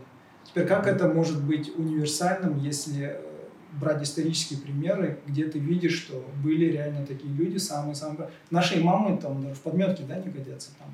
И э, в моем понимании любой какой духовный лидер, который сейчас существует, он даже э, вряд ли встанет с теми, которые жили до нас. Да? Но теперь мы исторически видим, каким гонениям они подвергались. Теперь как ты можешь говорить, что это универсально? А потому что в то время было очень мало знаний люди были невежественны, были необразованы. Сейчас мы ну, живем вот смотри, в такое вот время. Просто пример, пример а, именно пророка, да, Мухаммада, если брать, это были люди непосредственного окружения. Хорошо. Он, он им напрямую вещал, да. он им, они, а, а, допустим, вот если прочитаешь жизнеописание пророка, до того, как он объявил себя пророком, они все его уважали, все его любили. Они его назвали Аль-Амин, да, то есть самый как этот трансформация, а, человек, которому можно доверять, да, которому а, люди могли доверить там свое имущество, своих детей, своих сыновей, mm-hmm. спокойно, да, не боялись. Но когда он сказал, что он пророк а, Бога и что он mm-hmm. пришел, да, вот как а, мы говорим, он пришел а, со знамениями, с какими-то обязательствами, да, mm-hmm. ты должен, да, и они воспротивились ему. И это продолжалось на протяжении, там, сколько, 15 лет, пока они не уехали из Мекки, да, в Медину и они воевали с ним. Это были его ближайшие родственники. Это все, которые с ним воевали, короче, да, это, это все были его родственники. Ну, с того же сериала, ты знаешь. А теперь а, он им вещал напрямую, лицом к лицу. Как тут можно говорить, что у них не было знания, когда они видели этого человека воочию? Они знали. И многие из них знали, что он говорит истину, что он правдив в своих словах, угу. но все равно отвергали его. Потому что сейчас если универсально вообще mm-hmm. вот это, только примером, слова обесценились сейчас. Слова ничего не значат.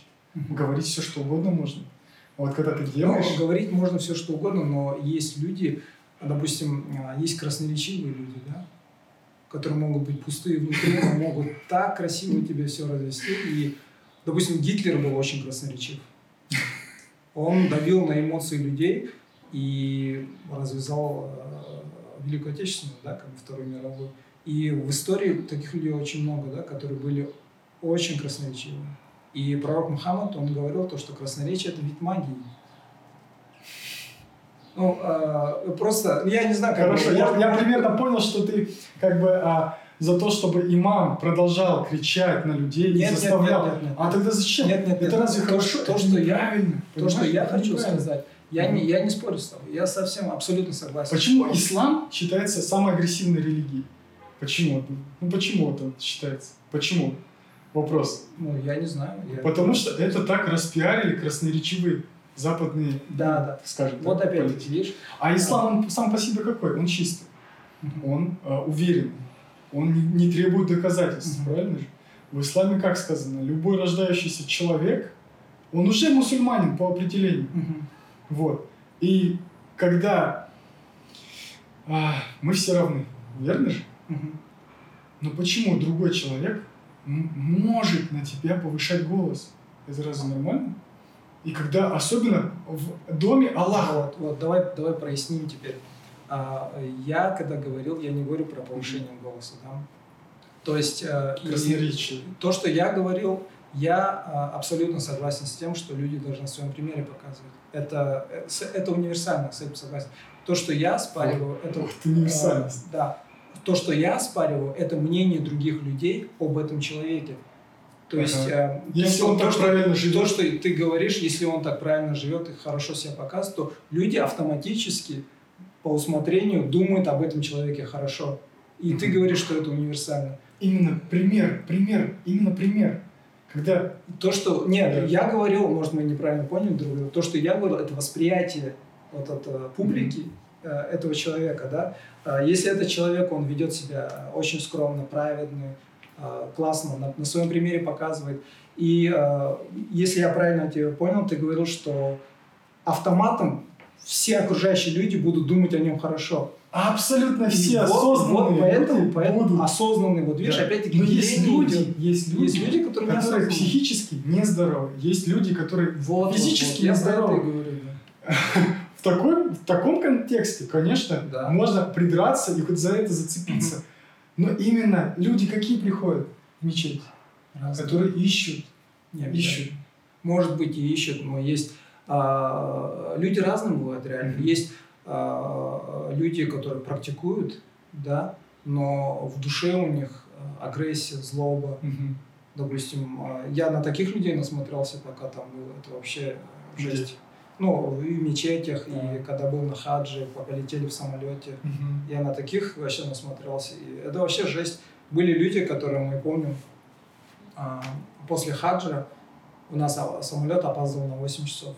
Мы вылетали с Джедды, на 8 часов опаздывал. И как, когда уже объ- объявили регистрацию, чекин, все туда поперли, все наши. Там такой начался халатр. Все друг с другом ругались. Забыли, что день назад они делали э, талав, да, вокруг Ка- Кабы, там были братьями, обнимались. Да. Люди предлагали взятки этим э, служащим, которые там, Да. вот, чтобы их груз Чтобы побыстрее, да. А. Друг с другом ругались, чуть ли там не кулаками махались. И когда ты все это видишь... А что ты делал в этот момент? Я, я просто в шоке был. Ты стоял, ничего не делал. Да. Это толпа. Здорово. Вот я бы точно так же сделал. Я- Я, я самый И, последний. и я помню одному человеку, который, э, который хотел предложить взятку, а он мне говорит, у тебя есть наличные? Я говорю, да. Он говорит, давай сейчас готов, мы этому чуваку дадим, чтобы наш багаж э, раньше пропустил. Мгм. Я говорю, ты что, братан, говорю, же гоним, говорю. Это же, говорю, взятка, типа. Не-не-не, говорит, это хади, это подарок. Мы ему подарок сделаем, и он в ответ, я говорю, ну, блин, братан, у тебя говорю, намерение же другое, говорю, подарок ты делаешь, говорю, без... Не просто так. Да, ты не ожидаешь в ответ ничего, хочешь. ты как бы от души это делаешь. Я говорю, братан, говорю, ты только что, говорю, совершил паломничество, говорю, не надо, говорю, все свое паломничество сейчас в унитаз пускай. Мгм. Я говорю, пойдем лучше тебе чай куплю». Мы ушли оттуда, чай попили, еще пару часов подождали. И вот такие, да, случаи бывали. А, Я после хаджа, у меня было очень большое разочарование именно мусульманами. Многие путают, когда вот я слушаю, э, когда допустим, разговариваю с людьми, которые не практикуют ислам, которые не знакомы с исламом, они именно говорят, что ислам агрессивная религия. Они говорят то, что а, ислам все это делает, да, исторически там убивает людей, что ИГИЛ это ислам. А, и я им говорю, ну, не надо приравнивать э, всем. ислам и мусульмане, да, то, что э, мусульмане, да, многие мусульмане, они вообще конченые люди, да. А, есть ИГИЛ, это мусульмане, они, допустим, они прикрываются словом Бога, да, есть люди, которые у нас тут тоже обманывают, да, очень много людей, которые в бизнесе, мусульмане практикуют друг друга, обманывают спокойно. И э, я, я им говорю, не надо говорю, путать ислам, то, что от Всевышнего пришло, Мгм. и самих мусульман, самих людей, которые эти э, дела Мгм. делают, да, потому что в истории ислама было очень много жестокости. Были э, убийства, геноцид был, да, если говорить современным языком. И, но это все делали мусульмане, да, Мгм. то есть, э, если Коран, кто читает Коран, кто, допустим, читает не просто арабский текст без понимания текста, Мгм. да, кто понимает, ну, кто читает с переводом, допустим, да, или кто знает арабский язык, они все знают, что в Коране есть знаменитый аят, который говорит- говорится, э, в религии нет принуждения. То есть э, не должно быть такого. Пророк Мухаммад Никого не он принуждает. никого не принуждал. Он первые э, лет 15 он жил, наоборот, как этот, под гонениями, да, под гнетом этих же курайшитов э, в. Мекке. Потом только, когда он переехал в Медину, и когда он стал уже там как политической силой, да, когда люди начали видеть эти э, курайшиты, американцы начали видеть в нем политическую угрозу, тогда они начали идти к нему войной, и то он э, как бы вышел против них после того, как он получил разрешение от Всевышнего. Он, он никогда сам не действовал, да. И многие люди, вот, э, и меня поражает то, что вроде бы люди умные, интеллектуалы, и начинают говорить о том, что вот, там, допустим, вот ты же, говорит, мусульманин, и, и чё, э, этому, что ли, учит ислам, там, убивать людей, да, как? Или там, я помню, там, на работе, когда был... К чему ты все это говоришь сейчас? А, Я к тому, то, что... С чего мы начали, да? Мы А, говорили о имамах. Да, да, да, об имамах. И а, я к тому, то, что а, есть универсальность, да, Ага. есть восприятие, и а, есть люди, как ты говоришь, вот, а, бывают люди, а, да, я пом- вспомнил, мы начали, мы, а, а, начали с того, то, что в какие, какие люди да, в мечети приходят, и а, люди разные приходят, да, люди разные. Я не знаю, насколько они осознанные, насколько Мгм. неосознанные. Там есть и осознанные, и неосознанные. Это вообще а, осознанность это вещь, которая, возможно, не относится к религии. Это просто как бы это то, что есть, да, в человеке, либо его нету. А, духовный человек может быть осознанным, может быть неосознанным. Недуховный человек может быть осознанным и неосознанным. Нет, такого не может быть. Духовный человек Вот смотри, всегда осознанный человек. Он не может быть неосознанным. Это, это просто невозможно по природе. Потому что осознанный человек, он внимает... ну хорошо, давай начнем определение духовности. Что такое духовность? Человек духовный – это когда он имеет знания, применяет эти знания, знания превращается из информации именно в знание. Потому что чем отличается интеллектуальный человек от духовного человека? Он очень много знает информации, но не применяет. Поэтому он страдает. Он очень умный, Окей. он очень много знает книг, много знает всяких Мгм. вещей.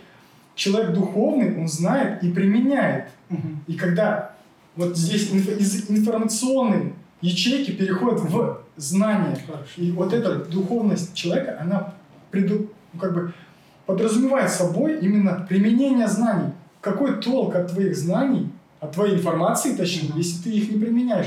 Ты, пример, прекрасно знаешь, что, допустим, а, раньше, вот если историю взять, да, люди жили без электричества тысячи лет, по Солнцу и Луне два светила было. Это вот наша планета и Солнце и Луна. Мгм. Как-то они жили, и жили поч- почему-то у них не было никаких-то таких болезней, которыми мы сейчас страдаем.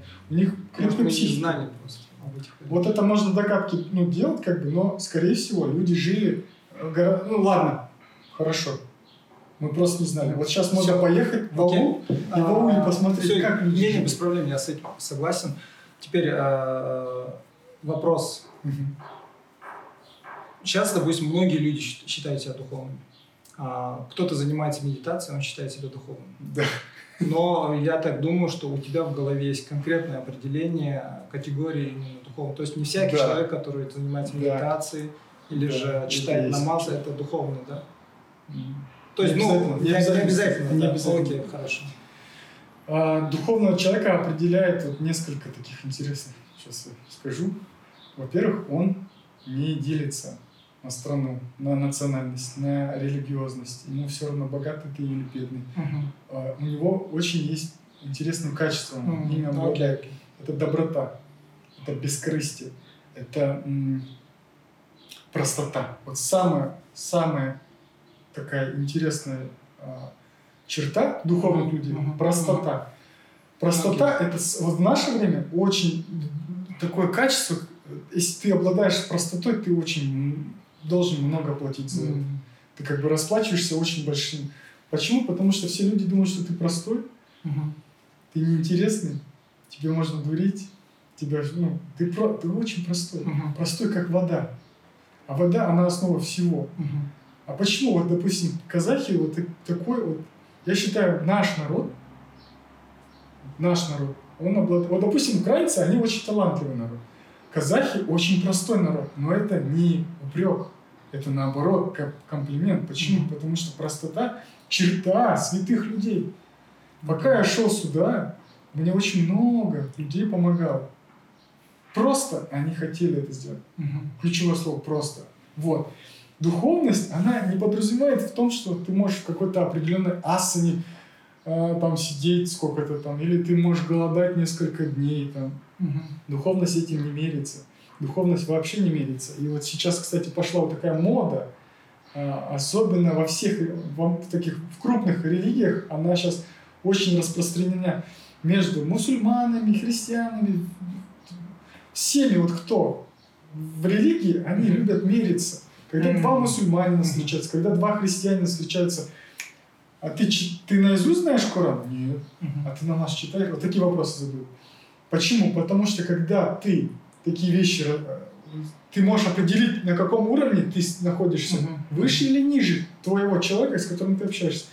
Но есть одна интересная вещь, вот я повторюсь, ты можешь знать наизусть Библию, ты можешь ее цитировать, uh-huh. ты можешь совершать по Корану все каноны uh-huh. ислама, да, вот все делать четкое, намаз, режим, питание, ауразу, все, да, ты делаешь правой рукой там здороваешься, кушаешь, левой okay. то, что делаешь, вот это все, сидя пьешь, вот это все ты совершаешь, но не для Всевышнего, uh-huh. не для, допустим, какого-то еще, а только за, для уважения общества, uh-huh. чтобы тебя уважали.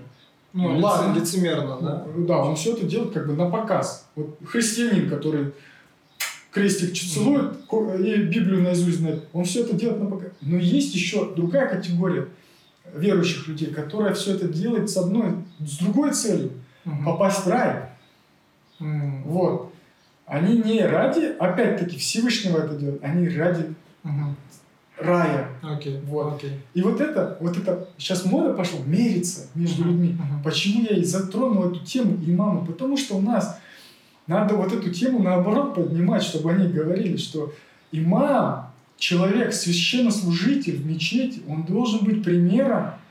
А он и есть пример. Он, по сути, пример. В любую мечеть заходишь, он для тебя должен быть примером. Ты должен смотреть, и ты должен восхищаться. Угу. Мы должны сделать так, чтобы это все откуда начинается с мечети, mm-hmm. а дальше как с имамом. Кто хозяин там, да? Аллах. А кто его служитель? Имам. А кто к нему приходит? Прихожане. Mm-hmm. Па, вот паства, как в церквях, да? Мусульмане приходят в мечеть, они смотрят на него, он служитель Аллаха.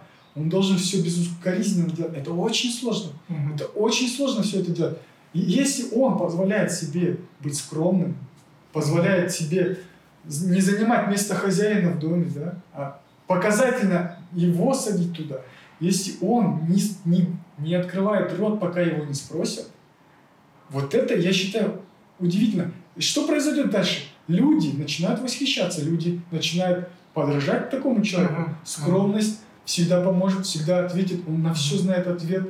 Если к нему обратиться, вот настоящий мусульманин, и начинается, появляется прям какое-то уважение к этому человеку. И что происходит дальше? Мы не должны говорить на словах, что ислам лучший христианств, христианской религии. Мы должны это показывать делом. Мы должны именно делом, примером показывать. Но я не хочу сказать, что ислам лучше, христиан хуже. Ничего подобного. Все религии имеют одну цель чтобы человек духовно начал развиваться, встал на духовный путь. И когда он встает на духовный путь, происходит интересное он начинает жить счастливо по определению. Он понимает, что есть вот такие определенные этапы, когда ты общаешься с духовным человеком, и когда он какие-то вещи говорит, ты сразу, как рыбак рыбака, видишь. Ты, ты сразу видишь, что перед тобой человек, который постиг. Угу. Многие мусульмане, они не знают, что самая мощная молитва именно утренняя молитва. Угу. Но, к сожалению, многие мусульмане – теряют все плоды только из-за одной причины. Они ложатся после утреннего намаза спать. Угу. Угу. Спать категорически не рекомендуется. Надо не спать. Когда человек проснулся, помолился, намаз прочитал и лег спать, он теряет самые угу. большие плоды. Второе – это спина. Угу. Это самое важное. В любой духовной практике наш позвоночник должен быть прямым. Угу.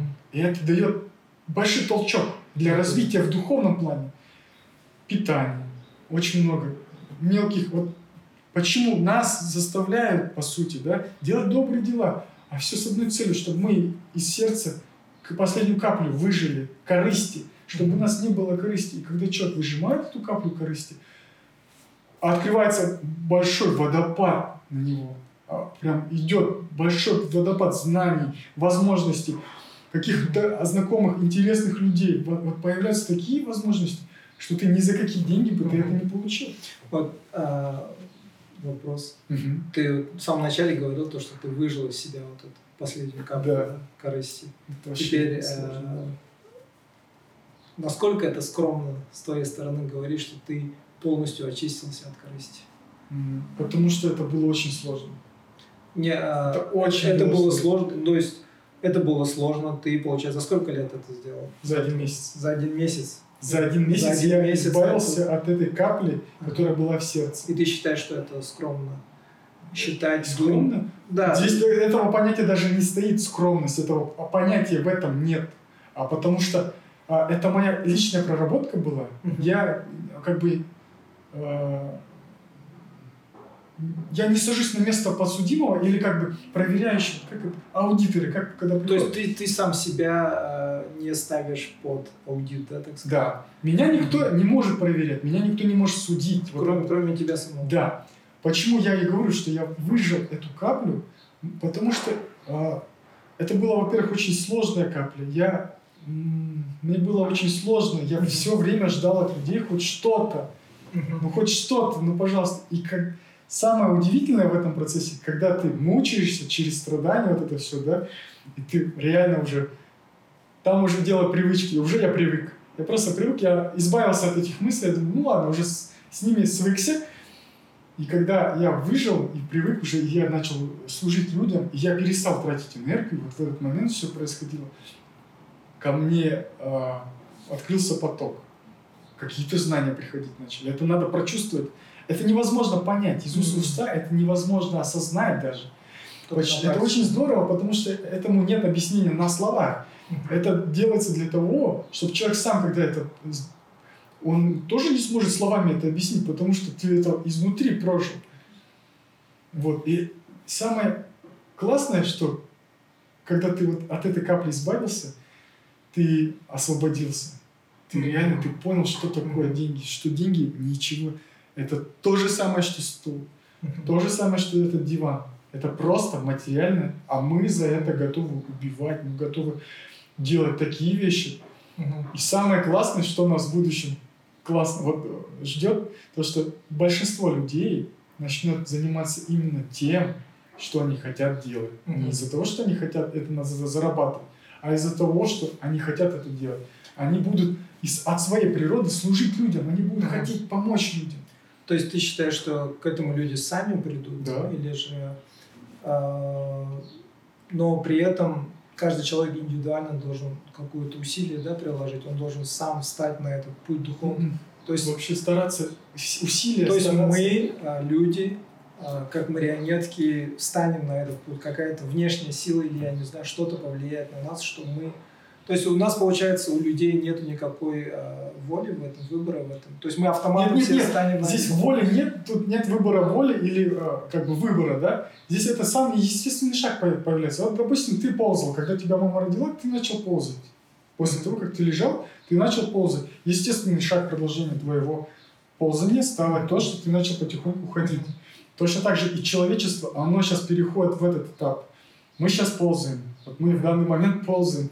Ну, Скоро- это, это, это, это...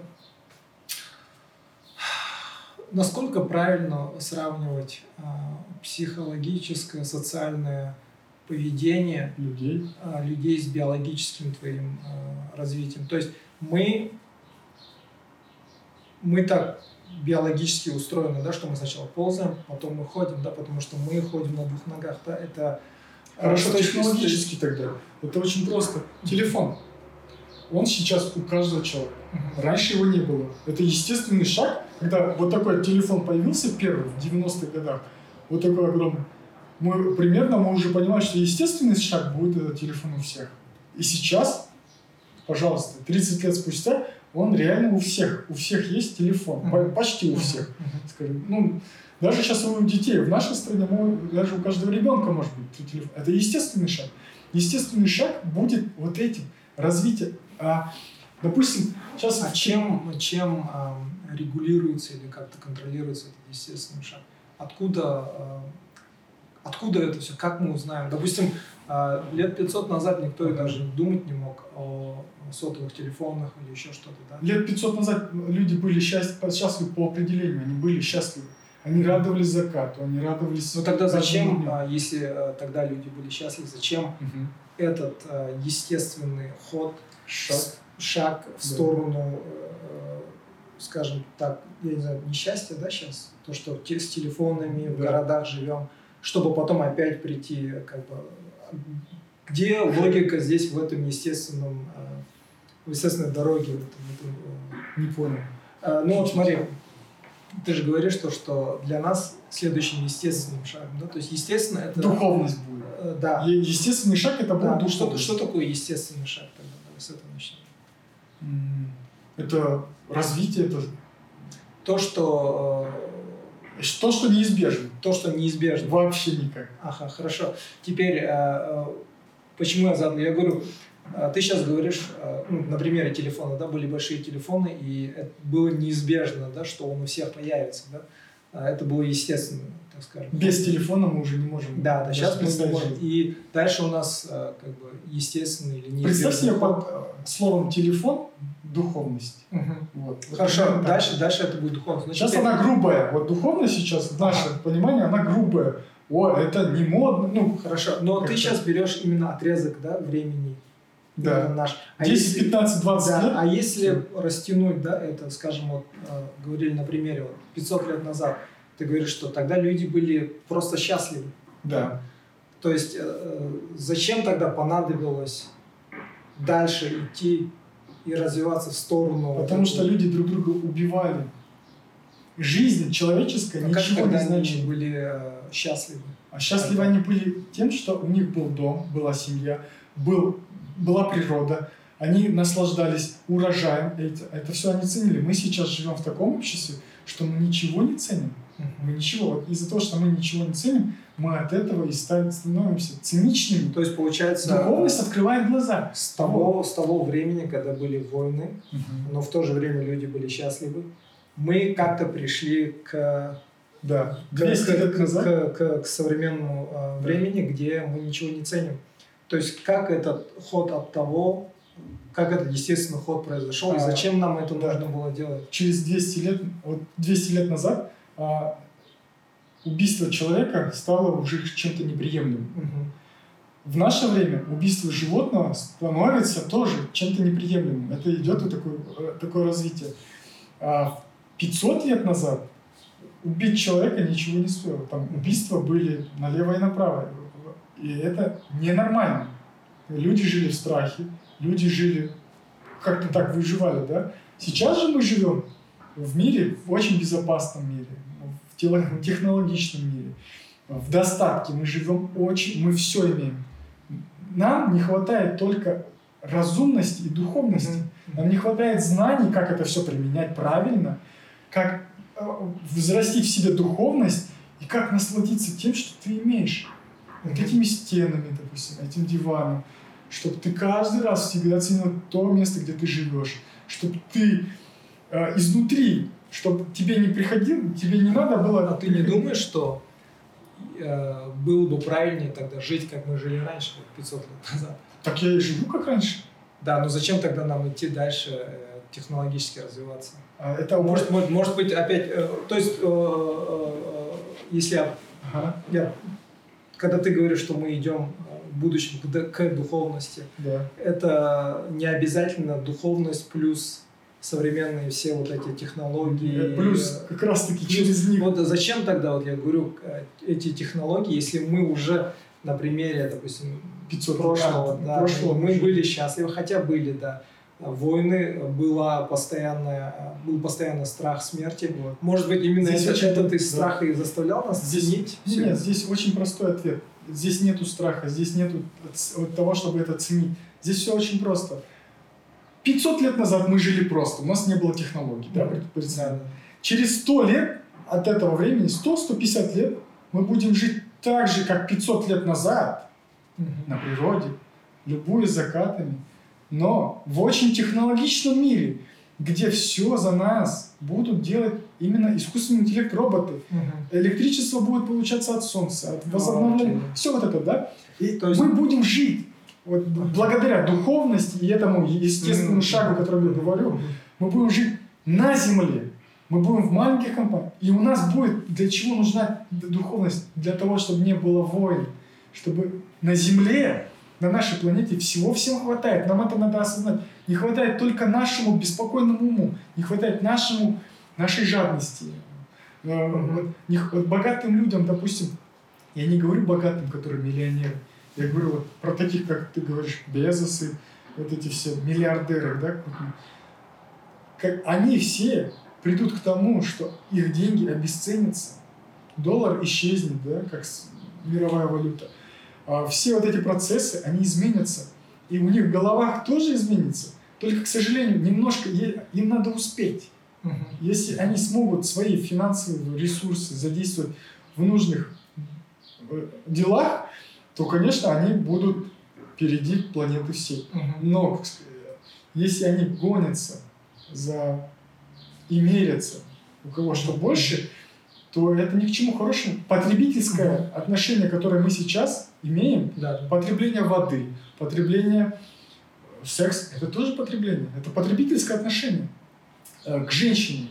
А, Допустим, а, потребление еды. Мы не доедаем, выкидываем. Сколько молока норвежцы вы- выливают, да? Какие-то есть нюансы, да, вот скажем, потребительское отношение. Вот эта духовность уберет всему почему-то где-то переедают, а где-то не доедают. Это неправильно. И вот эта духовность, вот это понимание, осознанность и разумность, она приведет к тому, что на Земле все будут жить равно. В той же самой Африке. СПИД придумали для того, чтобы контролировать численность населения африканцев в Африке. Но они не, не рассчитали, что это все разойдется по миру. Окей. И вот эти все нюансы, они, конечно, вот из-за того, что потребительская у нас вот эта жилка есть у всех, мы любим потреблять Мгм. информацию из телефона, ненужную. Нужную, к ней вопросов нет. Полезную, духовную, пожалуйста, давай впитывай. Это еще лучше тебя сделать. Но когда ты потребительски относишься к ненужному контенту, смотришь развлекательные ха-ха-хи-хи, а, потребляешь бесконечно по ночам еду, воду, не ценишь вот это все, да? не благодаришь в душе лейку и не ценишь ванну, что у тебя в кране вода есть, и ты потребительски относишься. Этот мир неизбежен к краху приведет. Мгм. Это, это уже сейчас видно. Потребительская вся система этим кризисом, она показывает, что нельзя жить потребительски. Надо создавать машины, которые будут ездить по сто лет. Это мы можем делать. Мы можем прекрасно. Та же самая Volvo, которая сейчас 40 лет, она может ездить до сих пор. А почему сейчас эти машины? Потому что мы потребительски Мгм. относимся. Каждый год новую машину, каждый год новый телефон. И Окей. когда мы от этого уйдем, когда у нас будет духовность, мы осознаем, что нам не надо.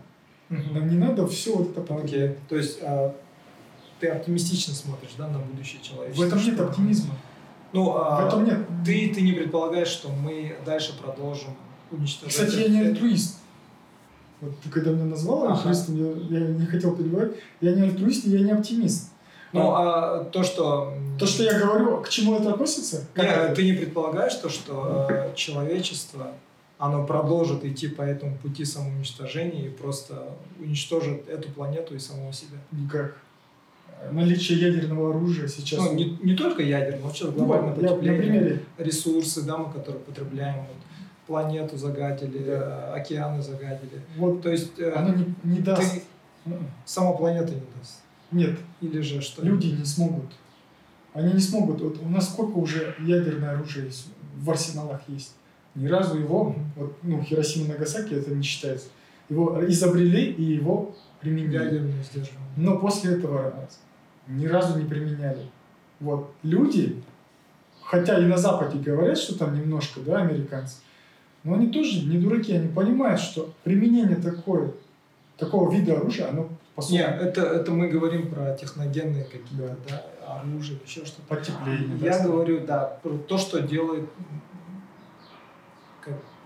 Деятельность, деятельность Там, самих людей. вода, там, да. Да, да, деятельность самих людей, да, мы вот вышли на природу, загадили, мусор оставили, А, пластик оставили. по- потребительское отношение, когда Да, да, человек да, духовно вырастет, Ну, он перестанет да, это делать. Да, вот, но ты не предполагаешь, что э, человечество оно продолжит идти в этом направлении. В этом ты направлении предполагаешь, что оно может пойти. Никак не может Почему не может? Потому что а, уже временем показано, что люди перестают харкаться, мусорить. Люди перестают, люди начинают собирать мусор. Демонстративно в интернете выкладывают в социальных сетях, как они убирают мусор. Люди демонстративно чистят дно, в водолазных костюмах. Все, мы за чистую Мгм. планету. мгм. Из пластика плитку делают, Мгм, дорогу, окей. все. Вот это все. Это все ведет к чему? К осознанности. Люди Мгм, в аулах сейчас интернет похлеще, чем здесь в Октаве, скажу.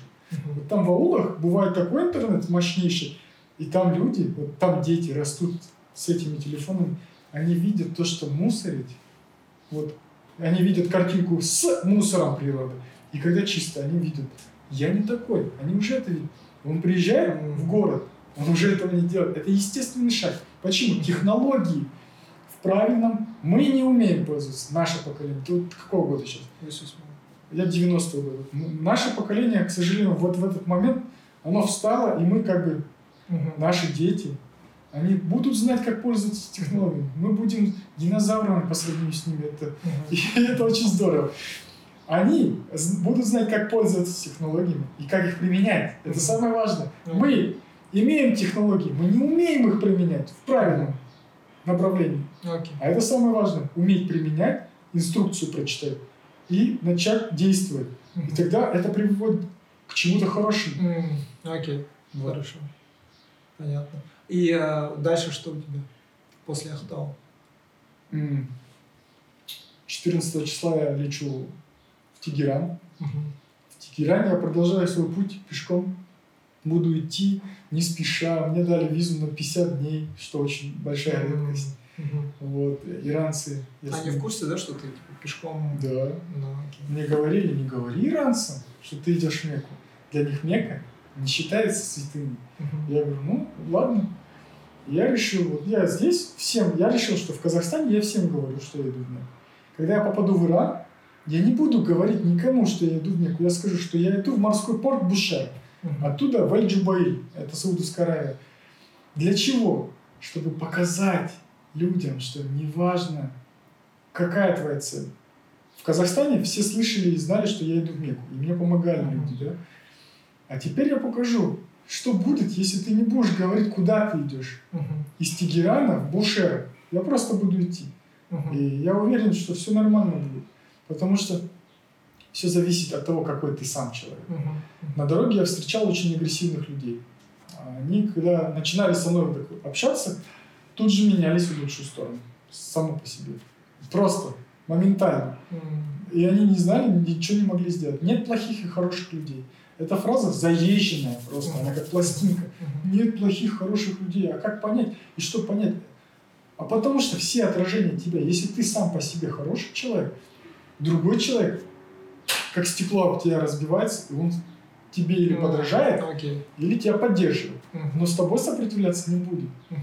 Вот. После того, как я пройду иранский маршрут, казахстанский я прошел, теперь я планирую иранский пройти маршрут. Иншаллах, если у меня получится, да, да, долететь. Мне придется долететь до Тегерана из Октавы, потому что с границы закрыты.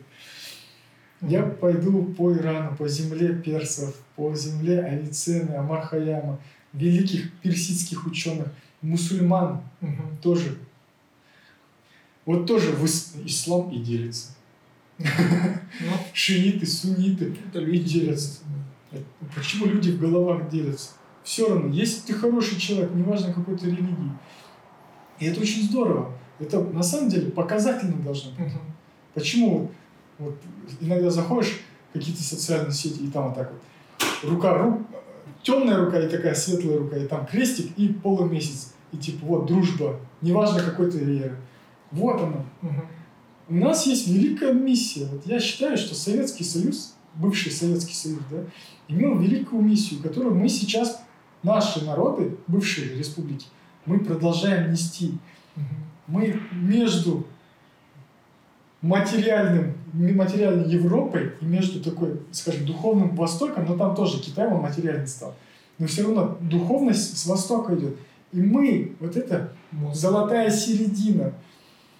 Почему в советское время вот, вот так европейцы на нас смотрели снизу вверх, они восхищались коммунизмом. Как? Не, не за деньги. Они вообще, это вот сейчас удивляются люди, как мне удивляются. Как ты ничего не просишь, ты вообще ничего не берешь. Как это возможно в наше время? Точно так же европейцы удивлялись советскому народу. Как можно строить такие ракеты? Первого человека в космос отправлять. Такие дороги, такую бесплатное, бесплатное жилье. Как? И они этому восхищались, вот так смотрели. Потом, когда разрушился Советский Союз, мы начали все смотреть на Запад вот так. И все, что оттуда вещалось, мы как за правду брали. Угу. Это очень плохой опыт, на самом деле, потому что это нас развратило, это нас отдалило. И говорит то, что вот наш дед, как посмотрите, как живет, и как в Германии живет, это неправильно. Потому что он не пережил перестройку в 91 году, развала Советского Союза, он этого не застал, немец. В это время Германия работала, а мы выживали. Мы подачки просили. И мы, как новое государство, и вот, допустим, скажем, Германии 70 лет, 75 лет, да, независимость, а у нас всего 30. Но если мы бы одинаково шли, все иначе было бы. Поэтому я душой советский человек, я очень простой человек. Я очень сильно люблю и уважаю простоту. И вот к этому стремлюсь. Я не пытаюсь там... Вот, люди сейчас есть интересно то, что они хотят быть а, не, необычными, яркими, чтобы да, замечали. А самые яркие люди это простые люди. Вот кто именно простотой что-то делает, очень просто, они их больше всего замечают сейчас. Это вообще удивительно. Потому что сейчас как бы ты не, не пытался угу. выказать себя, не получается. А ты не думаешь, что, что вот это чрезмерное внимание, которое оказывается этим простым людям, оно потом их развратит, и те станут потом да. такими же. Конечно. Как этого избежать? Чтобы простой человек э, как Нам очень просто надо делиться. Вот своей славой, вот какая-то, ты должен делиться с ближним. Угу. Ты должен... Вот из Алматы до Октава, пока я шел, uh-huh. когда я заходил в дом как гость, меня принимали очень тепло во всех домах тогда, и меня на место хозяина ну, как бы садили. Uh-huh. Я говорю, честно, не могу, я сажусь рядышком. Uh-huh. Здесь, говорю, только хозяин. И это надо было видеть. Какое уважение, по сути, ты хозяин дома оказал. Ты себя не, типа, там, не да, бай, да. то, что ты в Мекку идешь, ты там себя не ведешь. И это вот эти черта, скромность, и то, что ты делишься вот этим, и ты пока, показательно показываешь человеку, что ты не выше его. Mm-hmm. Вот что дает тебе не зазнаться, не зазвездиться. Потому что это очень легко. Mm-hmm. Легко подняться, но трудно остаться самим собой. Поэтому надо делиться своим, своей славой, своими какими-то делами. Надо с... кому-то посвящать это. А как ты двигаешься? У тебя компас? Карта нет, карта. просто Обычно... телефон. А, да, на телефон приложение. Как ты заряжаешь этих Powerbank у меня. А, в этом плане я могу хай-тек канал вести. А завтра в Тегеране там вроде пустыня или там... Ты Нет, там очень много городов. Страна маленькая, это не наш Казахстан. Блин. Из Алматы до Актау я шел два месяца. Весь Иран я могу пройти за один месяц. Самый сложный маршрут я прошел, вот он, Алмата Дальше уже. Дальше будет вообще... Я, я, я не боюсь, я дурак. Я еще раз говорю, я дурак. Я не думаю, что там будет, как там будет. Mm. Я там на месте, когда я прихожу в то место, я там уже начинаю решать проблемы. Mm-hmm. Я не решаю их здесь, mm-hmm. в Октаве. Да. Постепенно. Надо упрощать. Люди любят усложнять, а надо всю, всю жизнь упрощать. И чем проще ты делаешь, тем легче, вернее это все будет. И лучше. Супер, круто. О, мы уже сколько? Два часа, двадцать минут. Два часа уже, да. Ну, а, супер, блин, очень интересно было пообщаться. Много чего узнал. Много чего узнал. Супер. А, ну, надеюсь, после того, как ты дойдешь, э, выполнишь свою цель, вернешься еще раз, свяжемся, расскажешь полностью свою историю. Ну, а для тех, кто там слушает, как тебя можно вообще, как можно за твоим этим а, путешествием следить, как ты выкладываешь? Не, никак. Вообще? А, есть такой... Какой-то когда... блог, ничего не ведешь? Нет. А, есть такое одно... Я вот когда смотрел, как лучше всего совершить хадж, там было такое высказывание, такое высказывание интересное, что... Короче говоря, я шел из Алматы в Октаву, и по дороге я понял, что если я иду туда, и если я буду все это на показ делать, посмотрите, какой я хороший, mm-hmm. посмотрите, как mm-hmm. это, да, я получу плоды от людей. Mm-hmm. Уважение, деньги, mm-hmm. славу, okay. еще что-то, да. Я думаю, зачем мне это? Mm-hmm. Вот если когда, я, я уверен, ты будешь общаться с очень известными людьми и брать у них интервью, после того, как ты выключишь камеру, спроси, кайфуют они от своей славы? Они скажут нет, потому что их все узнают, потому что все хотят подойти, познакомиться. Это очень сильно отнимает энергию. И вот я, когда шел по дороге, я понял, что лучше всего, когда ты совершаешь такой путь, угу. чтобы мало кто об этом знал. Да, окей. Чтобы тебя никто не знал. Ну, тебе повезло, у меня маленький канал. Так я поэтому и согласился, когда Дарига сказала, я говорю, а кто будет? И она мне скинула, я увидел, что вот столько-то просмотров, вот столько-то подписчиков, я говорю, легко, я согласен. Mm. Потому что ко мне уже каналы обращались, я всем а, отказывал. Okay. Почему я согласился с тобой? Потому что, ну, я думаю, а почему бы нет? Ну, мне очень я, приятно. Да, я, я, я решил, а почему бы нет? Почему? А мне вот до, до тебя сегодня я разговаривал со, со своим другом Кайратом. Он говорит, вот, ты идешь типа на ту тизю, как про темную, да, сторону. Темную сторону, он так и говорит, ситхи. Он так и сказал, кстати, когда ты прям почувствовал. Типа к ситхам пошел. Я говорю, нет, у него мало подписчиков, мало просмотров. Я иду туда, потому что это мой выбор. Я хочу. Сегодня хороший, приятный день. Я думаю, я хочу пойти туда. Так вот, в Коране написано, если ты совершаешь хадж на показ, ты теряешь плоды от Всевышнего. Вот. Если ты совершаешь хадж, и мало кто об этом знает, и ты это совершаешь, идешь, делаешь, ты получаешь плоды от Всевышнего. Это куда ценнее. И когда ты сам, допустим, у тебя будет такой опыт, когда ты будешь пешком идти в сторону Мекки, ты реально это поймешь и осознаешь, что ничто, ни хорошую жену тебе не надо. Там, ну, если ты не женат, вот я не женат, ни хорошую судьбу тебе не надо, ни много денег, ни крутую машину, ни хорошую работу, ни большой дом. Почему? Потому что это все само будет. Uh-huh. Это придет. Это, это будет. Uh-huh. Это, это как очень, как, допустим, у любого человека попросить одну тенге. Вот uh-huh. любой человек это Всевышний. И ты у него одну тенге просишь. Ему же несложно дать. И ты приходишь в Мекку и просишь одну тенге. Но если ты приходишь в Мекку и ничего не просишь, это мое мнение. Это лично моя, мои суждения приходишь и говоришь Всевышнему, Рахмет, за твои 30 лет, за все, что плохое было у тебя в жизни, за все хорошее, за то, что ты, тебе Он позволил так жить, такой жизнью прожить, и ты за все это просто говоришь с мурашками на теле, по, по коже, да, говоришь Рахмет, и, раз, и разворачиваешься и уходишь. Но я считаю, ради этого стоит отрезок своей жизни посвятить этому, mm-hmm. не потратить. Мы тратим на многое свою жизнь, mm-hmm. на них бесполезно. Но по-настоящему на что-то хорошее это не трата, это именно то, что делает нас лучше, духовнее, развитее, интеллектуальнее. Это все, это такие качества, которые нас превозносят. И когда все я это начал делать, я заметил, что мой круг общения, он в корне изменился угу.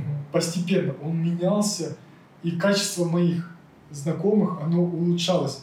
И самое интересное, что другие подтягивались. Угу. Почему я и говорю, что иманы примером должны быть. Угу. Не из-за того, что я опять-таки подчеркну, не, не, я не говорю, что вот смотрите, как я делаю, и за мной люди идут. Угу. Нет, далеко не так.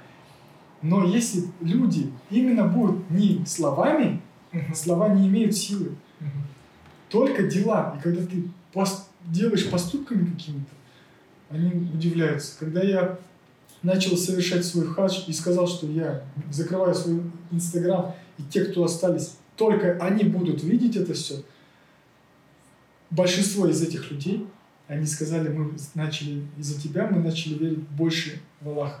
Mm-hmm. И это было самое большое для меня ну, как бы признание в том плане, что это самое, я неожиданный этот шаг был для меня. Почему?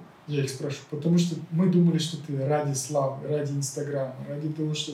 Но когда ты сказал, что ты идешь туда сказать Рахмет, и для того, чтобы просто, чтобы никто об этом не знал, и только вы можете это видеть, мы поняли, что ты другого вообще плана, у тебя мысли вообще о другом.